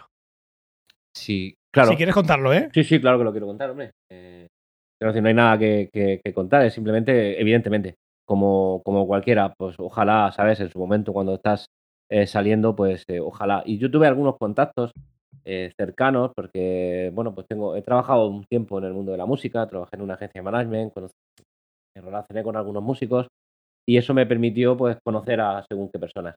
Y un buen amigo mío, que es un amorista, Diego Cantero, me presentó a otro a un buen amigo suyo, que es Marwan, eh, que es un cantautor de, de Madrid. Em, y él, bueno, haciendo un par de giritos, conseguí llevar el libro a, a Planeta. Y sé que hicieron una lectura del libro y sé que. eh, ¿cómo, cómo se llamaba? Em, hicieron un escrito, no me acuerdo, una especie de. Bueno, el típico trámite que se hace, tampoco sé mucho, ¿eh? Eh, cuando leen el libro, pero no, no pudo ser. Entre medias, con todo esto de Meniamé, hubo otra editorial eh, que, me, que me, bueno, me contactó, quizás no está bien, porque fue un- una cosa, él era usuario de Meniamé y tenía una editorial y yo le dije, oye, pues vamos a hablar. Eh, y me ofreció un buen, la verdad que un buen, un, un buen acuerdo, porque él me ofrecía simplemente la- labores, eh, su editorial, no voy a decir nombres, eh, pero su editorial me ofrecía eh, solo para la parte del libro físico, lo cual me parecía guay, porque me permitía la flexibilidad de jugar con lo digital y hacer lo que a mí me diera la gana. Y eso me pareció bien. Lo que pasa es que los tiempos de los contratos me pareció un poco, un poco largo, tampoco mucho, me pareció un poco largo, pero sobre todo es que tenía Planeta en medio. Entonces tenía Planeta en medio que me estaba esperando a que me diera una respuesta y dije, oye, tía, ahora mismo pues no, no, no lo tengo claro. Y Mm. quedó ahí. Eh, entonces, quiero una editorial. eh, que decir, quiero decir, si te, si te cuidan bien, decir que no sería, mm, creo que un poco iluso. Eh, yo creo que hay una estrategia sin editorial que tiene sentido. La, la creo. Ahora, que, que a lo mejor es una puñetera locura, pues posiblemente sí. Eh, pero yo creo, y dentro de poco voy a intentar ponerla en práctica, que hay un camino eh, un poco raro, pero, pero que a mí me encaja, de, de tirar con el libro. Entonces, vamos a ver si, Ok. si- si tiene sentido, si no tiene sentido, y, y- y si resulta un fiasco o, oye, a lo mejor de repente eh, llama un poco la atención. Referido a la segunda obra, ¿no? A la segunda parte. No, no. que- con- mm, con la primera y con la segunda. Sí, decir, esto Con lo va que a ser venga una a partir trilogía. de. Vale. Sí, esto va a ser una trilogía. Yo la Ah, segunda obra, si no, si no me equivoco, y probablemente me equivoqué, eh, la terminaré a finales de diciembre, primeras de enero. Me encantaría terminarla en esas fechas. Eso significa que después de eso tengo que corregirla, lo que implica dos, tres meses de trabajo. Eso te iba a preguntar antes. Mm. O sea, cuando tú escribes, como. Porque, a ver, yo entiendo que si tú estás en una editorial, tienes un editor, lo que sea, es como que el, el escrito va hacia adelante, va hacia atrás. O sea, se lo das, te lo devuelves, se lo das. Hay revisiones, te dice esto no funciona, esto funciona. no sé. En tu caso, ¿cómo fue? Igual porque pagué por un servicio para Claro, que me ayudase. Vale. O sea, porque yo qué sé, hay gente que pues se lo das a un grupo de lectores o yo Mm. qué sé, no, no, no, no sé. Es lo normal y, y no es criticable. Quiero decir, un autoeditado No, es un bueno, autoeditado y, y se autoedita. Claro. Entonces, pues tienes lo que se llaman betas, gente de confianza, que, que bien está dentro del mundo de la, de la literatura, que escribe también y que tiene buen ojo para las Mm. correcciones y se hace ese, ese ejercicio. Yo no conocía a nadie. Yo venía Claro. de, de un, de un lugar absolutamente distinto. Entonces, yo contacté con un escritor que me cae ultra bien, que se llama Roberto López Herrero. Eh, eh, bueno, un tipo fantástico, me, me- me trató con mucho cariño eh, y me puso en contacto con una, con una gente de confianza suya, que se llamaba Grupo Filantria. Son un, un un tipo que, que en Twitter es el Selenita, un personaje increíble, y una chica que se llama Silvia, que son pareja. Y contacté con ellos, hicimos un acuerdo económico. eh, básicamente los pocos ahorros que yo tenía fueron el acuerdo eh, y les pasé el libro. Eh, en base a como yo creía que estaba, quiero decir, qué iluso era, es que, es que la vida cambia en un año. Eh, yo decía, esto está, me lo he, lo he escrito y lo he corregido. Bueno, esto está para presentar ya. Sí, eso cualquier ya, persona sí. que ha escrito cualquier cosa, aunque sea la lista de la compra. O sea, se piensa que está bien hasta que llegas al sitio y tienes que hacer la compra. O sea, Y te, y te pintan la cara. Exacto. Eh, Entras, te das un bañito de realidad. 3.000 correcciones. Claro. Es verdad que son muchas palabras, eran 128.000, si no me equivoco, o 123.000, no me acuerdo ya. Pero 120 y pico mil palabras. Son muchas palabras, bueno, para mí eran muchas. 3.000 correcciones. El Word, bueno, el Word, el OpenOffice, que es lo que usaba yo en ese momento para, para escribir, no me lo abría el documento. Hostia. No, no, directamente no me lo abría. Dijo hacia, mira. No. Esto yo no puedo manejarlo. Entonces, ¿qué tuve que hacer? Tuve que irme a Google Drive, subir el documento en Google Drive, que entonces ahí sí que me lo abría, pero tardaba una puta eternidad, y repasar, porque claro, las correcciones, y yo lo entiendo, es que, es que debe ser así. Una corrección, si hay una coma que tiene un espacio antes y tienes que quitar el espacio, ellos no te lo quitan. Ellos te dicen, Claro. Te lo dicen. aquí, aquí hay un espacio que sobra, te lo marcan, te hacen un Correcto. comentario y te dicen, lo quitas tu socio. Claro, porque tú tienes que aprender también. Lo entiendo perfectamente. Eh, la obra es mía, eh, pues mira, no es que quiero poner un espacio aquí porque me da la gana. Bueno, es tu, es tu obra. Eh, pero eran tres mil y pico correcciones. Y, y lo bueno es que la, la corrección que yo contraté con ellos no era solo orto, ya no me acuerdo si es ortosintáctica o ortogramática, ya no me acuerdo el nombre. Pero no es solo comas, puntos, tildes y, y palabras que sobran, etcétera, etcétera. También era sobre la trama. Claro. Entonces, ellos me hicieron una revisión como con su, con su criterio. Me dieron algunos insights fantásticos. Yo si, Mm. si termino, cuando termine la segunda parte, tengo clarísimo que si están ellos disponibles, voy a, a contratarlos de nuevo. Eh, pero me dieron unos insights fantásticos que me hicieron depurar mucho la trama, me hicieron mejorar algunos agujeros que yo no había visto y que por culpa de las flechitas, de, de jugar con el tiempo para arriba y para abajo, de repente me sacaron dos agujeros que dije, hijos de puta. Se han dado cuenta. La madre que los. porque afectaba a todo. Ah, Hubo uno en sí. concreto que cuando lo vi le dije a mi mujer, hostia, Sonia, madre mía. ¿Cómo se me puede haber pasado esto? Claro, eh, pues, y tuve, y tuve que cambiar eh, eh, el último capítulo, lo tuve que cambiar entero. Eh, Mm. Bueno, no el último último, sino el donde se, se- se acaba todo, porque luego hay un par de capítulos de cierre. Ese capítulo le tuve que dar la vuelta entera. Porque por un agujero de guion, eh, lo que contaba o cómo resolvían no tenía sentido. Mm. Y entonces me vino fantástico. Eh, Claro, guay. Yo la próxima vez, evidentemente, ya Sí. digo que lo haré igual. Interesante. Yo tenía aquí una, una última pregunta, si quieres luego hacéis un- un- las preguntas que... Bueno, no queremos, no queremos tenerte aquí toda la noche. Si en algún momento ves que se está alargando, Por mí me podéis tener Pero- noche, lo estoy pasando pero bien. sí, en... nosotros también. Eh, quería, tenía que apuntado el que contaras un poquito de qué ha supuesto para ti. Si ha habido un antes un después. em, bueno, ima- imagino que sí ha supuesto mm, bastante porque vas a seguir, no es solo algo, una etapa de tu vida que diga, mira, es que antes de morirme quiero escribir un libro. Como dice mucha gente, yo quiero plantar un pino, escribir un libro y no sé qué, y, y te olvidas. Digamos que es una obra que todavía es una etapa que después de la trilogía no sé si tendrás pensado eh, emprender algo más, pero que por lo menos tiene su. to- Todavía es un periodo de, de- tu vida que no ha terminado. Eh, ¿Qué ha supuesto para ti o qué, qué está suponiendo este, eh, esta etapa que, que no habías vivido antes, que es la primera vez que, que haces algo así? Vale, eh, bueno, básicamente lo que decía antes es que la mayoría de mi tiempo, digamos, de voy a hacer algo, estoy en mi tiempo libre, voy a hacer un side project, que siempre habían sido proyectos tecnológicos. Y al final era, trabajaba en tecnología y en mi tiempo libre estaba con la tecnología. Eh, entonces, esto ha sido una de las primeras cosas que he descubierto. Eh, me, gusta, me parece liberador eh, sacar el tiempo de, la, o la mente del trabajo y del ocasional estrés que pueda tener con el trabajo y meterme en un mundo que me he inventado yo. A mí esto me parece un ejercicio que es muy sano mentalmente. Eh, luego, creo que me ha ayudado a conocerme mejor, sinceramente. Yo a- hace un año y pico, eh, lo decía, iba a nadar y me ponía música. O iba a nadar y me ponía un podcast. ¿Por qué? Porque o pensaba en cosas de trabajo y me iba a estresar y no quería, entonces quería como irme a otro lado, o, o- o un silencio incómodo que tampoco sabía manejar. Eh, claro, y ahora de repente es automáticamente meterme a nadar y, venga, ¿por dónde voy? Ah, hostia, tal, no sé qué. Y yo mismo me genero mis propias conversaciones y creo que me ha enriquecido, en- mi mundo interior lo ha enriquecido. Entonces, eh, creo que es eh, principalmente me ayuda a conocerme mejor y, y es un, un- un lugar ah, donde, donde me siento cómodo. Eh, donde, que si voy a seguir, creo que sí, evidentemente.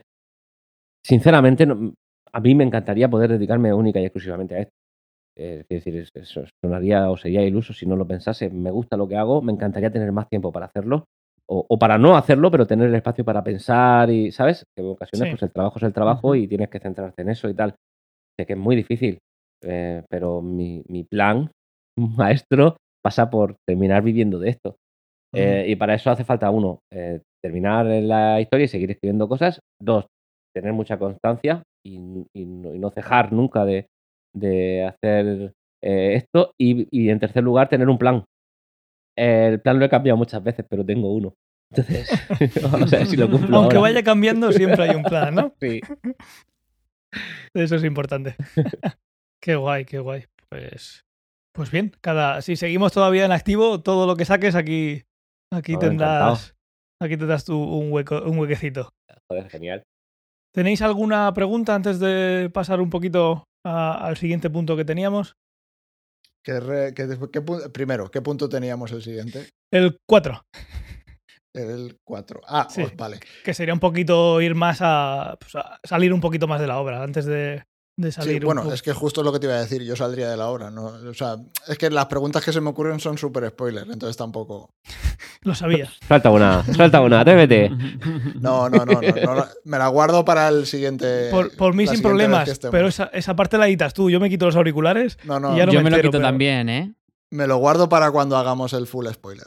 Bien, bien. Vale, pues si, si quieres algo más, esta, pregunta te la, querías hacer, te la quería hacer antes de seguir. Te quería preguntar que nos contaras un poquito eh, la ciencia ficción que te gusta, las inspiraciones que has tenido de pequeño, obras favoritas, que ya veo que, hay de todo, pero ¿qué es lo que, si tuvieras que recomendar obras que te han, que te han marcado hasta llegar al punto en el que estás, esas cosas que, que piensas y, y con, pues eso, con, se te ponen los pelos de punta de la primera vez que lo descubriste o eh, es- esos momentos que cuando eres pequeño en algún momento descubres algo que, que digamos que te cambia la forma de pensar o, o, o cómo, o, o incluso cómo actúas.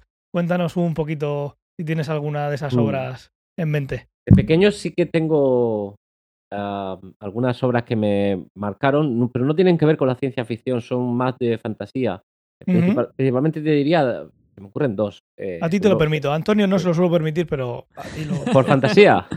No, no, por, por las, las obras. A ti lo, bueno, te lo digo. porque Antonio ni siquiera es que sea fantasía, Sí, es que a saber nada. con qué te sale. Sí, igual, te, igual, igual te recomienda un TikTok. O sea, no- Ha pasado, ¿eh? Ha pasado. Que lo ha hecho, lo Ha Está- pasado. sí. está Ha gra- pasado está- reciente- recientemente, además. Está grabado. Está fresco. Yo- Tiene pinta de ser un buen personaje, sí. Sí, sí. Eh, te decía que obras que yo recuerdo en plan de, oye, que mm, aún me acuerdo del momento en el que lo cogí por primera vez, etcétera, etcétera.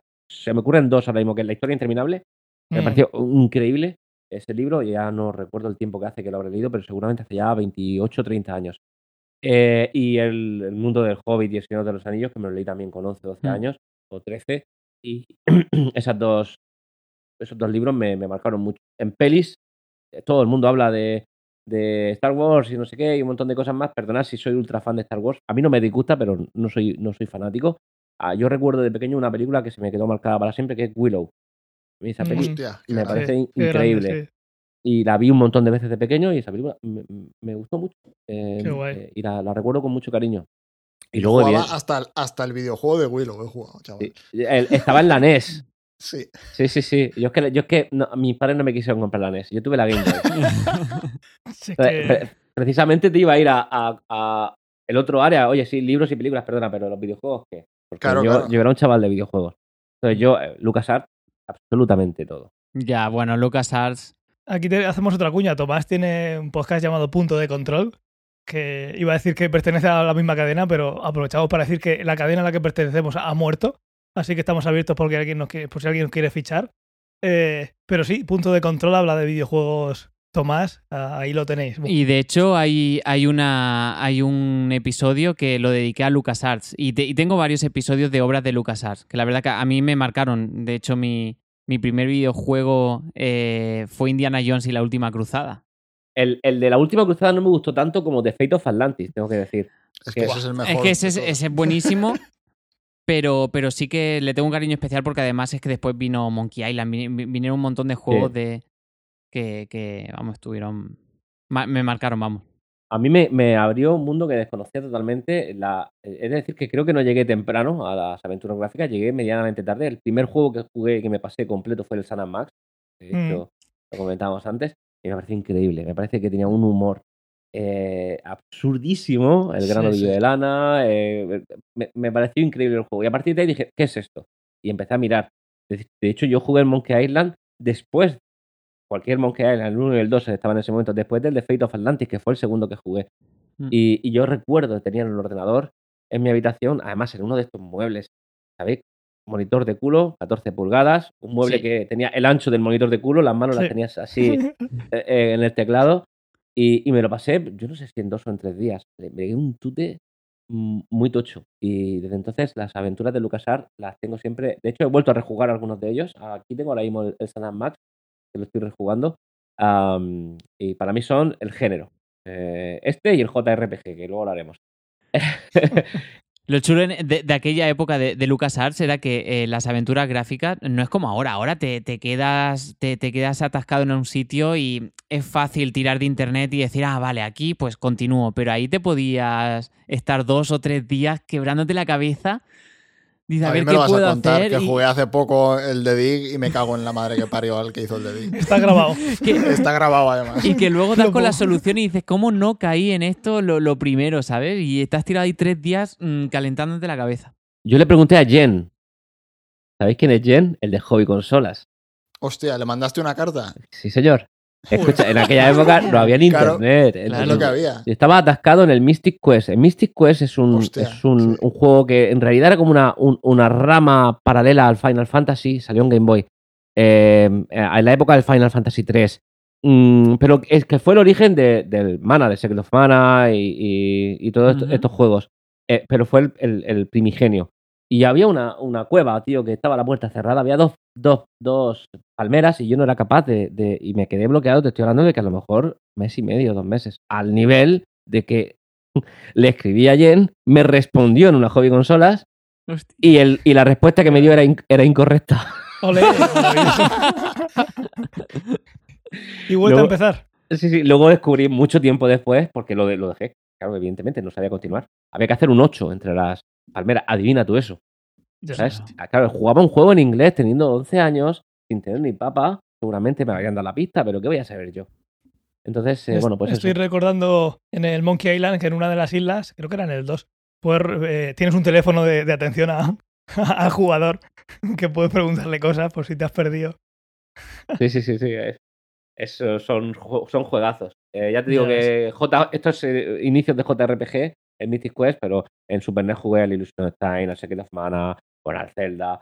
eh, y, Mm. y toda esa esencia de JRPG también la tengo eh, dentro por, por estas cosas. De hecho, hace poco jugué, hace poco es en pandemia, eh, a- creo que el mejor JRPG que he jugado en los últimos 10 años, que es el Dragon Quest 11. No sé si lo habéis jugado, pero No. es una No, pero he oído de hablar y, juego. y- y tiene muy, muy, muy buenas críticas. Es una delicia de juego. Es Mm. increíblemente chulo, con un ritmo muy guapo. Es, es un ataque eh, por turnos, eh, pero sí, es por turnos, pero muy bien, una historia muy chula, muy larga. 116 horas jugué. Eh, juegazo, sí, sí.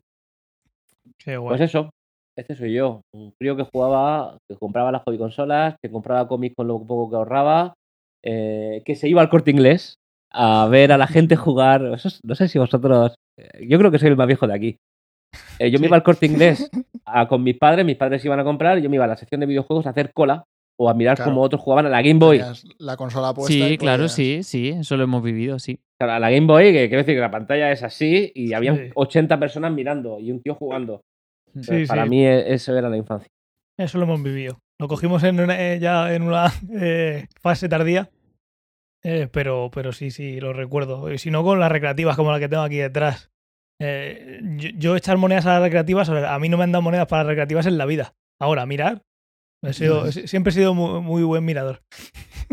Claro, por eso, tío, esto es- parece una tontería, pero no lo vimos. Twitch funciona mucho por eso. Es decir, mirar videojuegos está guay, pero parecía Sí. que estaba denostado. Ah, mira, que Sí. el tontarra que no quiere jugar, que está Sí. mirando. Oye, pues te entretiene mirando, coño. Yo me he pasado juegos así, ¿sabes? Mirando, mirando cómo jugaban y, y bueno, porque no, no tengo tiempo para jugarlo, pero sí para verlo. Fí- Fíjate que parece una incoherencia, pero en realidad después a no, ver, no lo es en tienes el absoluto. tiempo para jugarlo o no tienes eh, la consola o el ordenador para jugarlo con la calidad que lo está jugando el otro pavo. O sea, porque tú te metes en Twitch y hay un tío jugando a 120 hercios eh, en ultra, o sea, en un ordenador que vale 3.000 pavos. O sea, y hay muchos juegos que te mola verlos así. O sea, no... Y que lo ven mientras cenas o tal. Y, Sí, y no, exactamente. está- O en la cama, con el móvil, y de repente, Mm. ¿sabes? Tortilla Land, pues, ¿qué están haciendo? Si están jugando al Minecraft. Pues, pues, pues entretiene mucho. Así que, pues, pues nada, ese es ese personaje ¿Qué cómics te molaban? Pues principalmente me gustaba mucho el manga. Eh, no, no era, no- nunca he sido, tengo cosas de Marvel y de hecho tengo bastantes y de DC incluso, pero nunca he sido muy de cómic americano. Eh, compraba principalmente en aquella época, piensa que, que yo tenía una paga de 400 pesetas eh, a la semana y que al mes salía la hobby que valía 400, 395. O sea que una paga me la tenía que guardar para las hobby consolas y el, y el, el tomo de Dragon Ball que salía uno al mes eran mil pesetas. Con lo cual, a mí las cuentas me daban muy justas. Justito, sí. Claro, me, me compraba el tomo de Dragon Ball todos los meses, lo tengo la colección completa ahí, aquí detrás, eh, y, y algún imagen de Spawn, porque era la moda, ¿sabes? Gen 13 tengo por ahí alguno también, y, pero en principio manga. eh. Y me sigue gustando, ¿eh? Eh, la- ahora mismo tengo en marcha, aunque las tengo pausadas, eh, tengo, quiero terminar Naruto, que la tengo en cómic, tendré como 40 tomos, me faltan otro chorrón. Eh, Full Metal Alchemist la tengo medio también. Me encantaría eh, hacer la de My Hero Academia, un poco uno Hero Academy, eh, que me parece un seriote. Es que a mí los son en estos que, ¿sabes? Mm, me encantan. O sea, el ¿Te típico mola héroe Berserk que- o qué? No, no, no, no la he visto. ¿Sé cuál es? La putada es que ahora es difícil, no se va a poder acabar, pero bueno. Pero es un poco bruta, por lo que entendía. Sí, sí. Sí. Yo no la he leído toda, pero he visto cosillas y me llamó la atención. Sí, sí, no, ya te digo, a mí me gusta este, pues es Goku, Naruto, eh, Midorilla, es- son, están cortados por el mismo patrón. Pero esa Mm. historia de superación personal, el chaval que no sabe, pero que quiere saber, y me suelen gustar bastante. Mm. Entonces, bueno, pues eh, eh, es lo que colecciono. Y ahí tengo algunos DCs por aquí, es- estos son de Spider-Man, no sé si señalar, esos son de Spider-Man, aquí arriba tengo DCs, eh, pero bueno, en definitiva, principalmente manga. ¿Y series? ¿Qué estás viendo últimamente? Pues ahora estoy viendo Foundation, que me parece hiper guapa. No, no, me leí el libro en su momento, un libro, tengo que decir, el primero.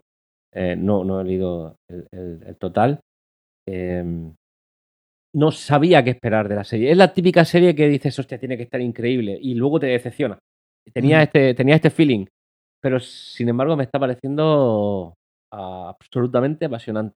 Me está encantando. y Me tiene muy atrapado. Entonces, esa es la que estoy viendo actualmente. Hace poco, series que me hayan gustado mucho, me ha gustado mucho Devs, que creo que está eh, ahora, ahora en HBO Max. Y es una, Eh, creo que es una yo no sé, miniserie. sí. Sí, sí, está en HBO Max. Eh, es una miniserie de 10 capítulos que la vi, pues hará unos 6 meses. y cuando terminé de verla, lo primero que hice fue buscar la fecha de emisión del primer capítulo, porque había tantas cosas que se parecían a lo que yo tengo en, en- en mi libro, que Total. A ver si van a poder decir que yo me he copiado de esta gente. y, y no, al final, por, por fecha me ganan, ¿eh? Eh, me, me ganan porque yo publiqué en octubre y ellos me parece que sacaron la serie en junio o algo así. Me ganaron por tres meses. Eh, pero os digo, es una serie, no sé si, si la habéis Sí, visto, me parece que. Yo sí que la he visto. La hemos Yo- comentado ya. La, en la comentamos aquí algún- en alguna ocasión. ¿Y qué Por cierto, ya, que estoy, lanzo la sección de, de recomendación de la semana, que ya tenemos, ya tenemos una, y luego contamos nosotros cada una. Vale, pues contadme qué os pareció muy rápidamente. A mí me gustó mí- mucho. A mí me gustó mucho. O sea, y leí un montón de críticas, que había gente que le gustaba y gente que lo odiaba, pero a mí me gustó muchísimo. Y pensaba que no me iba a gustar, porque todo lo que Mira he que visto... a Garland le tienes tirria. Sí, le tengo mucha tirria. O sea, es que todo lo que he visto de ese pavo me ha parecido un mojón. Pero esta serie me gustó, tío. Yo la vi muy contemplativa, muy con un ritmo Sí. muy lento, con muchos Sí. planos generales, muy, ¿sabes? Pero al mismo tiempo Como le gusta a él. eh, te- con una tensión que, que iba, no sé, no sabría explicarte, pero me pareció No, Ah, y la y- historia que cuenta a mí me pareció muy interesante. O Sí. sea, de hecho, de la ciencia ficción que le he visto a él, para mí es la más interesante que ha hecho. O sea, a nivel conceptual, digamos, porque la de. ¿Cómo se llama? La del robot. Eh, Ex máquina. Ex Máquina, pues bueno, vale, bien. A mí no me gustó. No, no está mal, no está mal, es máquina. No, o sea, no es una mala película, pero a mí no me gustó. Sin embargo, yo qué sé, las ideas que contaba en Devs sí que me, no sé, me parecían mucho más interesantes. Sí, bueno, Devs es, un, es una serie muy. Ya te digo que si tuviera que decir una ahora mismo, Hmm. porque claro, decir Dune, si hablamos de series, películas, me encanta, pero creo decir, voy a decir una obviedad. Eh, todo el mundo tiene ahora mismo Dune en la boca, con lo cual elijo, elijo Devs, que me parece mm, un- una serie top. De lo mejor que he visto este año. Muy bien, pues ahí queda esa recomendación de nuestro invitado. Y yo voy a recomendar What If, que la hemos comentado que alguna vez. Eh, What If es una serie de, de Disney, de Disney Plus. Es una serie que juega con un personaje que eh, en la serie de, de Loki ya como que introducen. Eh, tiene algunos capítulos que me parecen malísimos, ya lo digo. Pero bueno, si estáis un rato que queréis ver algo de acción y en ese mundo que, que tanto le gusta que tanto le gusta a Fernando, como ha podido escuchar Ray en el capítulo de, de- del ministro Pedro Duque, que tanto le gusta las historias de Disney a, a Fernando. Pues bueno, es algo que, que podéis ver y sobre todo por cómo lo terminan. A mí sobre todo me gustó por el final. Si no hubiera visto el final, y es muy normal que alguien se deje de, de verla antes del final, porque hay algún capítulo que dices, madre mía, eh, ¿qué se estaban fumando cuando escribieron esto? No tenía, no tiene ni pies ni cabeza. Pero llegué al final, pues, un momento que tenía más tiempo del que tengo ahora, y, y me gustó cómo, cómo, digamos, cómo lo conexionan, cómo le dan un final a esos capítulos sueltos que parece que no tienen nada que ver, y, y simplemente por el final os lo recomiendo. Eh, si no veis el final os va a parecer una castaña, así que si la veis, eh, como dice Optimus, hay alguno pasable, pero cómo lo terminan al final a mí me gustó.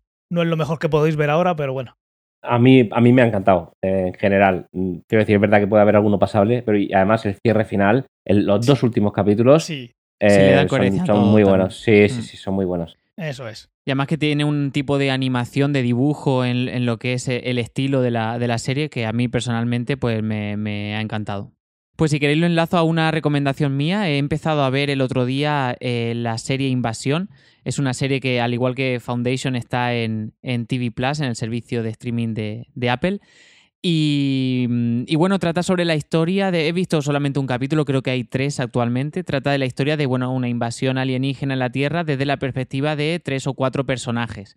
Uno de ellos es el doctor Alan Grant, o sea que Bienvenidos a Jurassic Park. Bienvenido a Jurassic Park. Y, mm, y nada, eh, parece lo típico, bueno, una invasión alienígena y tal. De, de, momento en el primer capítulo ha empezado algo lenta la serie, todavía no se ha visto que es un poco un atisbo, sí, pero todavía no se sabe bien qué forma tienen los alienígenas o cómo va a discurrir la serie.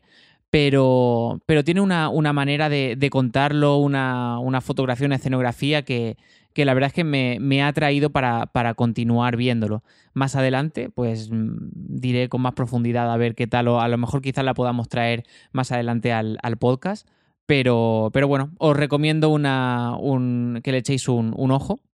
Yo he visto 10 minutillos más que tú y sigo oh. sin, sin, saber lo que pasa. y parece ser que, que, que tarda un poquito más todavía de lo, de lo que hay publicado, de los tres primeros que, leído, en, en sí. que se vea. Así que imagino que jugarán con, con, esa parte de... No sé, pasa muchísimo. Hay una serie que ya hemos comentado que se llama Colony, que sale Sawyer de, de Lost, que oh, creo que soy una de, las, una de las cinco personas que, que, ha visto esa serie del mundo. No, mi, mi madre también no. la ha visto. Pues eh, ya conozco a dos, quedan tres.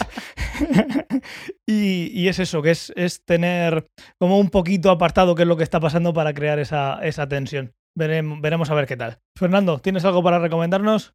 Pues no tenía nada. Pero ¿De toda la obra que hayas visto en tu historia? Como he visto Dune muchas. esta semana, pues voy a recomendar Dune, que me gustó. ¿No la recomendé yo la, la vez anterior? No lo sé, pero yo no, no la he recomendado. No, yo no la había recomendado porque yo la vi la semana, o sea, el fin de semana pasado. Así que... voy, a, voy a tener que cambiar las normas de, de, esta sección. He visto un vacío legal. Ah. he visto un vacío legal. No llegamos a hablar de la película, ¿no? Cuando No la acuerdo. visteis vosotros dijisteis, Buah, como no la hemos visto todos, no la comentamos. Y dijo, Yo es que Sí, la no, tengo es que eh, ver otra vez, porque eh, bueno, fui con Ángela a verla al cine y tengo que decir que esto de tener una hija pequeña pasa factura y que en un momento de la película, pues durante 10 minutitos he hecho una cabezadita. Y tengo que, que volver a verla. Tiene, tiene un vacío. Eh, tengo un vacío, yo sí que tengo un vacío legal y, y, y bueno, se ha confirmado ya la segunda parte. Ah, pa Sí, parece sí. que ha tenido muchísima repercusión positiva en Estados Unidos y ya han confirmado que habrá segunda parte y que llega en octubre de 2022 o 23. Era, no, bueno, 23 creo. 23, o sea, sí, era tiene lejos. sentido porque en 22 es muy poco tiempo. Sí. Me gustó que, no sé, no es de las mejores películas que ha hecho este tipo para mi gusto, para, para mis gustos, pero me gustó mucho que le ha dado su rollo a, al libro. O sea, hay, el libro es inabarcable. En una película, Totalmente. en dos. O sea, el libro para abarcarlo bien, yo entiendo que tendrían que hacer una serie de varias temporadas. A lo mejor en plan Juego de Tronos de 10 capítulos por temporada para cascarte un libro o ese estilo de ese tipo de cosas. Pero aún habiendo condensado un montón de cosas y cosas que a lo mejor no profundiza mucho, la primera película es una introducción y es que justo acaba cuando empiezan las cosas interesantes. Con lo cual espero que a la segunda le vaya bien. Eh, pero sí que me gustó. Visualmente es una pasada, está bien contada, no sé. Y no es la típica. O sea, yo ya lo he dicho un montón de veces en el, en el podcast. Estoy harto de ver la misma película. O sea, Marvel hace Ya. 30 películas al año y las 30 son iguales. Y DC lo mismo. Y vas a ver, yo qué sé, por, no solo Marvel y DC, hay un cualquier película de acción o de este estilo, es que son todas iguales. Esta al menos es algo diferente. O sea, a mí solo por eso las recomiendo, ¿sabes? Te podrá gustar más o menos, te podrá parecer lenta o no. A mí me gustó, o sea, y yo me duermo. O sea, yo, yo también me duermo cuando una película me aburre. Y la vi un viernes que llego reventado de casa y la, la vi y no me dormí, o sea, me gustó. Yo creo que es un peliculón, ¿eh? Quiero decir, la, la... es verdad que venimos de saber qué es Dune y, todo, y toda la parafernalia, pero yo fui con mi mujer que no tenía ni puta idea. Y, y os digo que a mí la película me mantuvo en tensión. En tensión no, ay, madre mía, ¿qué va a pasar? Sino totalmente interesado desde el inicio hasta el fin. Eh, y de hecho creo que está bien cortada donde está cortada. Sí, Son tiene dos horas y sentido media cortarla ahí. que ya está bien. Eh, eh, todo lo que me ha pasado. Es decir, no hay un momento en, en toda la película en el que tú digas. "Ah, esto me sobraría. Bueno, no pasó en a- ningún momento. A mí lo que me pasó es que cuando acabó me jodió que acabase. Digo, coño, no acabes, sigue contando, cabrón. Sí, se hace corta, se hace corta. Sí. Mira, Optimus dice que también ha visto Colony. Ya solo faltan dos personas por conocer que hayan visto Colony, que serán el director y, y su familia. Y también dice que eh, octubre de 2023 para la segunda parte de, de Dune. De Dune. Oh, Octubre Mm. del 23. Nos queda dos añitos completos. pues es Bueno, es tiempo, pero que se lo tome con calma. Sí, sí. Bueno, entre medias, entre medias tendremos la segunda parte, la última verdad. Pues sí. ¿Cómo, cómo se nota ahí el, el don de gentes? La, la ha hecho bien. La, la falta decir. Tomás, te falta decir bien el nombre. Ay, la única, perdona, perdona. Ah, Te agradezco la, la, la intención, era excelente. Me ha ¿eh? salido gana, perdón, perdón, perdón. Se me ha bailado, es que ya, ya es tarde, ya es tarde. Tomás, dilo otra vez y pongo solo esa parte en el, en el podcast. me, me- me tengo que hacer el sorprendido. Vale, yo hago en Sí, plan de. sí. Oh, muchas gracias, qué Sí, amable. Vale. Sí, lo otro va fuera. Bueno, ya entre, se queda. Cu- cu- cuenta dos segundos, deja dos segundos en blanco y habla. bueno, entre medias nos queda. Ah, espérate, espérate, que ahora me he puesto nervioso, no me sale natural. Ahora que estamos grabando se pone nervioso, ¿no? Antes no. Bueno, entre medias se publicará el- eh, la segunda parte de La única verdad. Oh, qué bonito, Tomás. Madre mía, O sea, comparas mi obra a la, a- a la de Frank Herbert. Bueno, bueno, son palabras mayores. Bueno, sabéis que de esta parte no voy a editar nada, ¿no? Lo sé, lo sé. Muy bien, pues yo creo que ya podíamos dejarlo por aquí, ¿no? ¿Qué os parece? Sí, ha estado muy bien. Pues sí, Ray, ha sido un auténtico placer tenerte aquí. De verdad, espero eh, con ansia el, el full spoiler. Eh, es donde de verdad yo creo que, que vamos a disfrutar de, de la obra.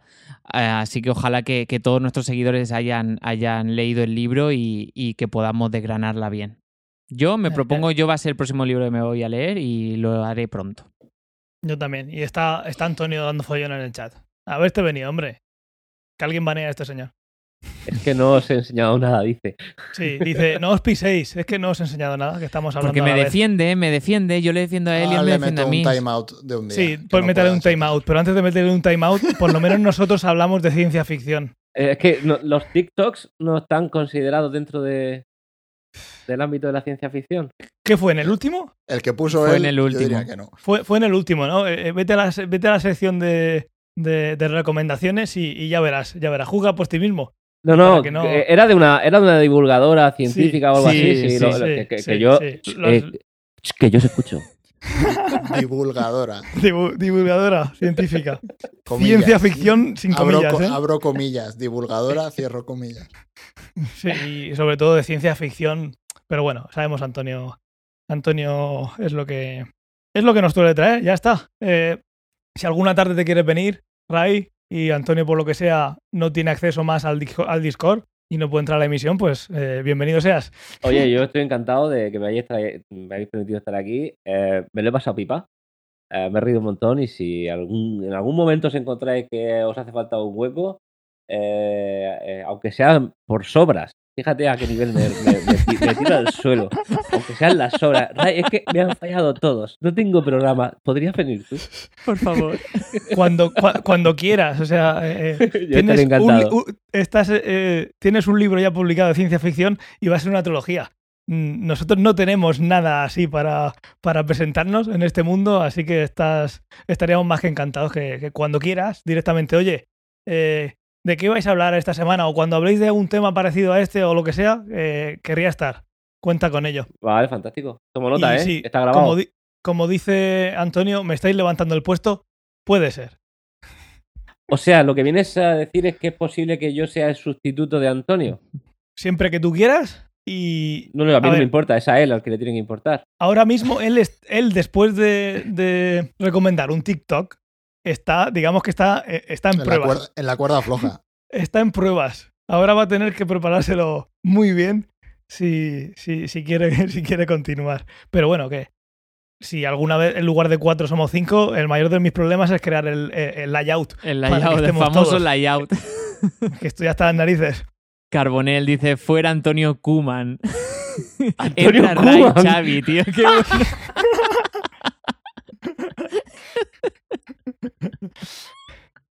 Eh, pues no te queremos poner nervioso, Antonio, pero tienes un. Tienes un. Sí que es verdad que es, es el, es el ídolo de la audiencia. Nos iríamos a pique. Eso es verdad, eso es verdad. pero, pero bueno, pero bueno. Siempre va a haber sitio para, para ti, Ray. Y eso, que no, no hay por qué echar a, a Antonio, aunque se lo está, se lo está ganando a pulso, ¿eh? Yo no, no, no, no, no lo conozco, entonces tampoco puedo opinar. No te pierdes nada, no te pierdes nada. Vale. Iba a tirarle beef, pero no hace falta. Es muy buen chaval, es muy buen chaval. Es un gran hombre. Hace lo que, ha- hace lo que puede, pero es muy buen chaval. Soy socio fundador, dice. Hombre que es socio fundador del podcast. Del ¿Cuánto dinero puso? Cero euros. Pues nada, chavales, un placer, Ray. Muchísimas gracias. Esperamos volver a verte. Eh, como mínimo, como mínimo en poquito tiempo, a ver si, si lo preparamos, a ver qué, qué, tiempo consideramos entre todos que es el adecuado para, para hablar de eh, full spoilers. Mm. De, vamos a dejarle también a nuestra audiencia un tiempo que se lo Sí, que se publica el día sí, sí. 1. Pillamos una fecha y la, la elegimos con tiempo y la dejamos ahí. Pues sí. Eso es. Y que, y que mientras se, se lo lean, ya hemos comentado cómo, cómo pueden conseguir el libro, aunque vamos a dejar los enlaces en, en las notas del episodio de todo lo que hemos comentado para que lo tengáis, lo tengáis disponible. Y, y nada más. eh, Una, una a- cosita, sí. Ángel, que te corto. Eh, acuérdate, vamos a sortear a, pues yo que sé, cuatro o cinco ebooks y un par de libros físicos en papel. Cierto. Ole. Eh, lo digo porque lo, lo organizamos y aquel que quiera, no sé cómo hacerlo, eh, sinceramente. O bien pensamos. tiramos- lo pensamos y lo, lo Sí. anunciaremos pronto. Qué guay, qué guay. Guay. Pues nada, mm, dar las gracias a los oyentes por, por escucharnos y a los que habéis estado en el directo, eh, que hemos tenido más de, de lo, de- de lo habitual. Así que muchísimas gracias por para acompañarnos. Eh, darle a like en cualquier sitio que nos veáis, compartirnos sobre todo para llegar a, a más sitios y al final esto no lo hacemos por dinero, lo hacemos por porque la gente nos escuche, que nos gusta mucho que nos escuche alguien, porque en mi casa no me escuchan. Entonces digo, pues a ver si me escuchan en otro sitio. Esto es broma, ¿eh, Natalia? Esto es broma. Cariño. Eh, No, no, no se va a enterar porque no te estará escuchando. claro. La última vez que, dice, que dije algo así estaba en el chat. Ah, sí. Pero eh, estaba en el chat como en esta hora diciendo, ¿y por qué no sale si me ha dicho que iba a tardar media hora menos? Un saludo. Eh, seguidnos en Twitch y en YouTube. En YouTube podéis encontrar todas las emisiones. Ya sabéis que en Twitch pues caducan a, los, a los pocos meses. Luego también, durante, aparte de los feedbacks que nos podéis escribir en, en el en, iVoox, si, tenéis la mala suerte de escuchar ese de, escucharnos en iVoox, que la aplicación funciona de pena, pero bueno, si nos escucháis ahí, pues dejar comentarios, estrellitas, lo que tenga cada, cada aplicación.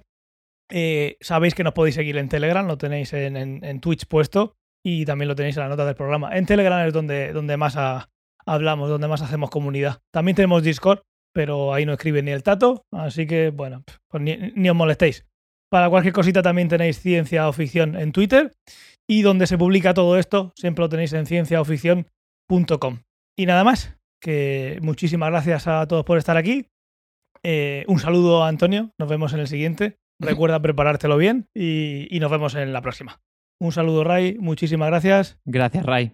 Gracias por venir, tío. Gracias a vosotros. Un placer, placer. enorme tenerte aquí. Y nada, a leeros todos el libro, que el- próximamente vamos a hablar de la a tumba abierta, como tiene ganas ya Ray de, de desquitarse, y Fernando también, que se le ve en la cara. Un saludo. Chao, chao, chao. Chao.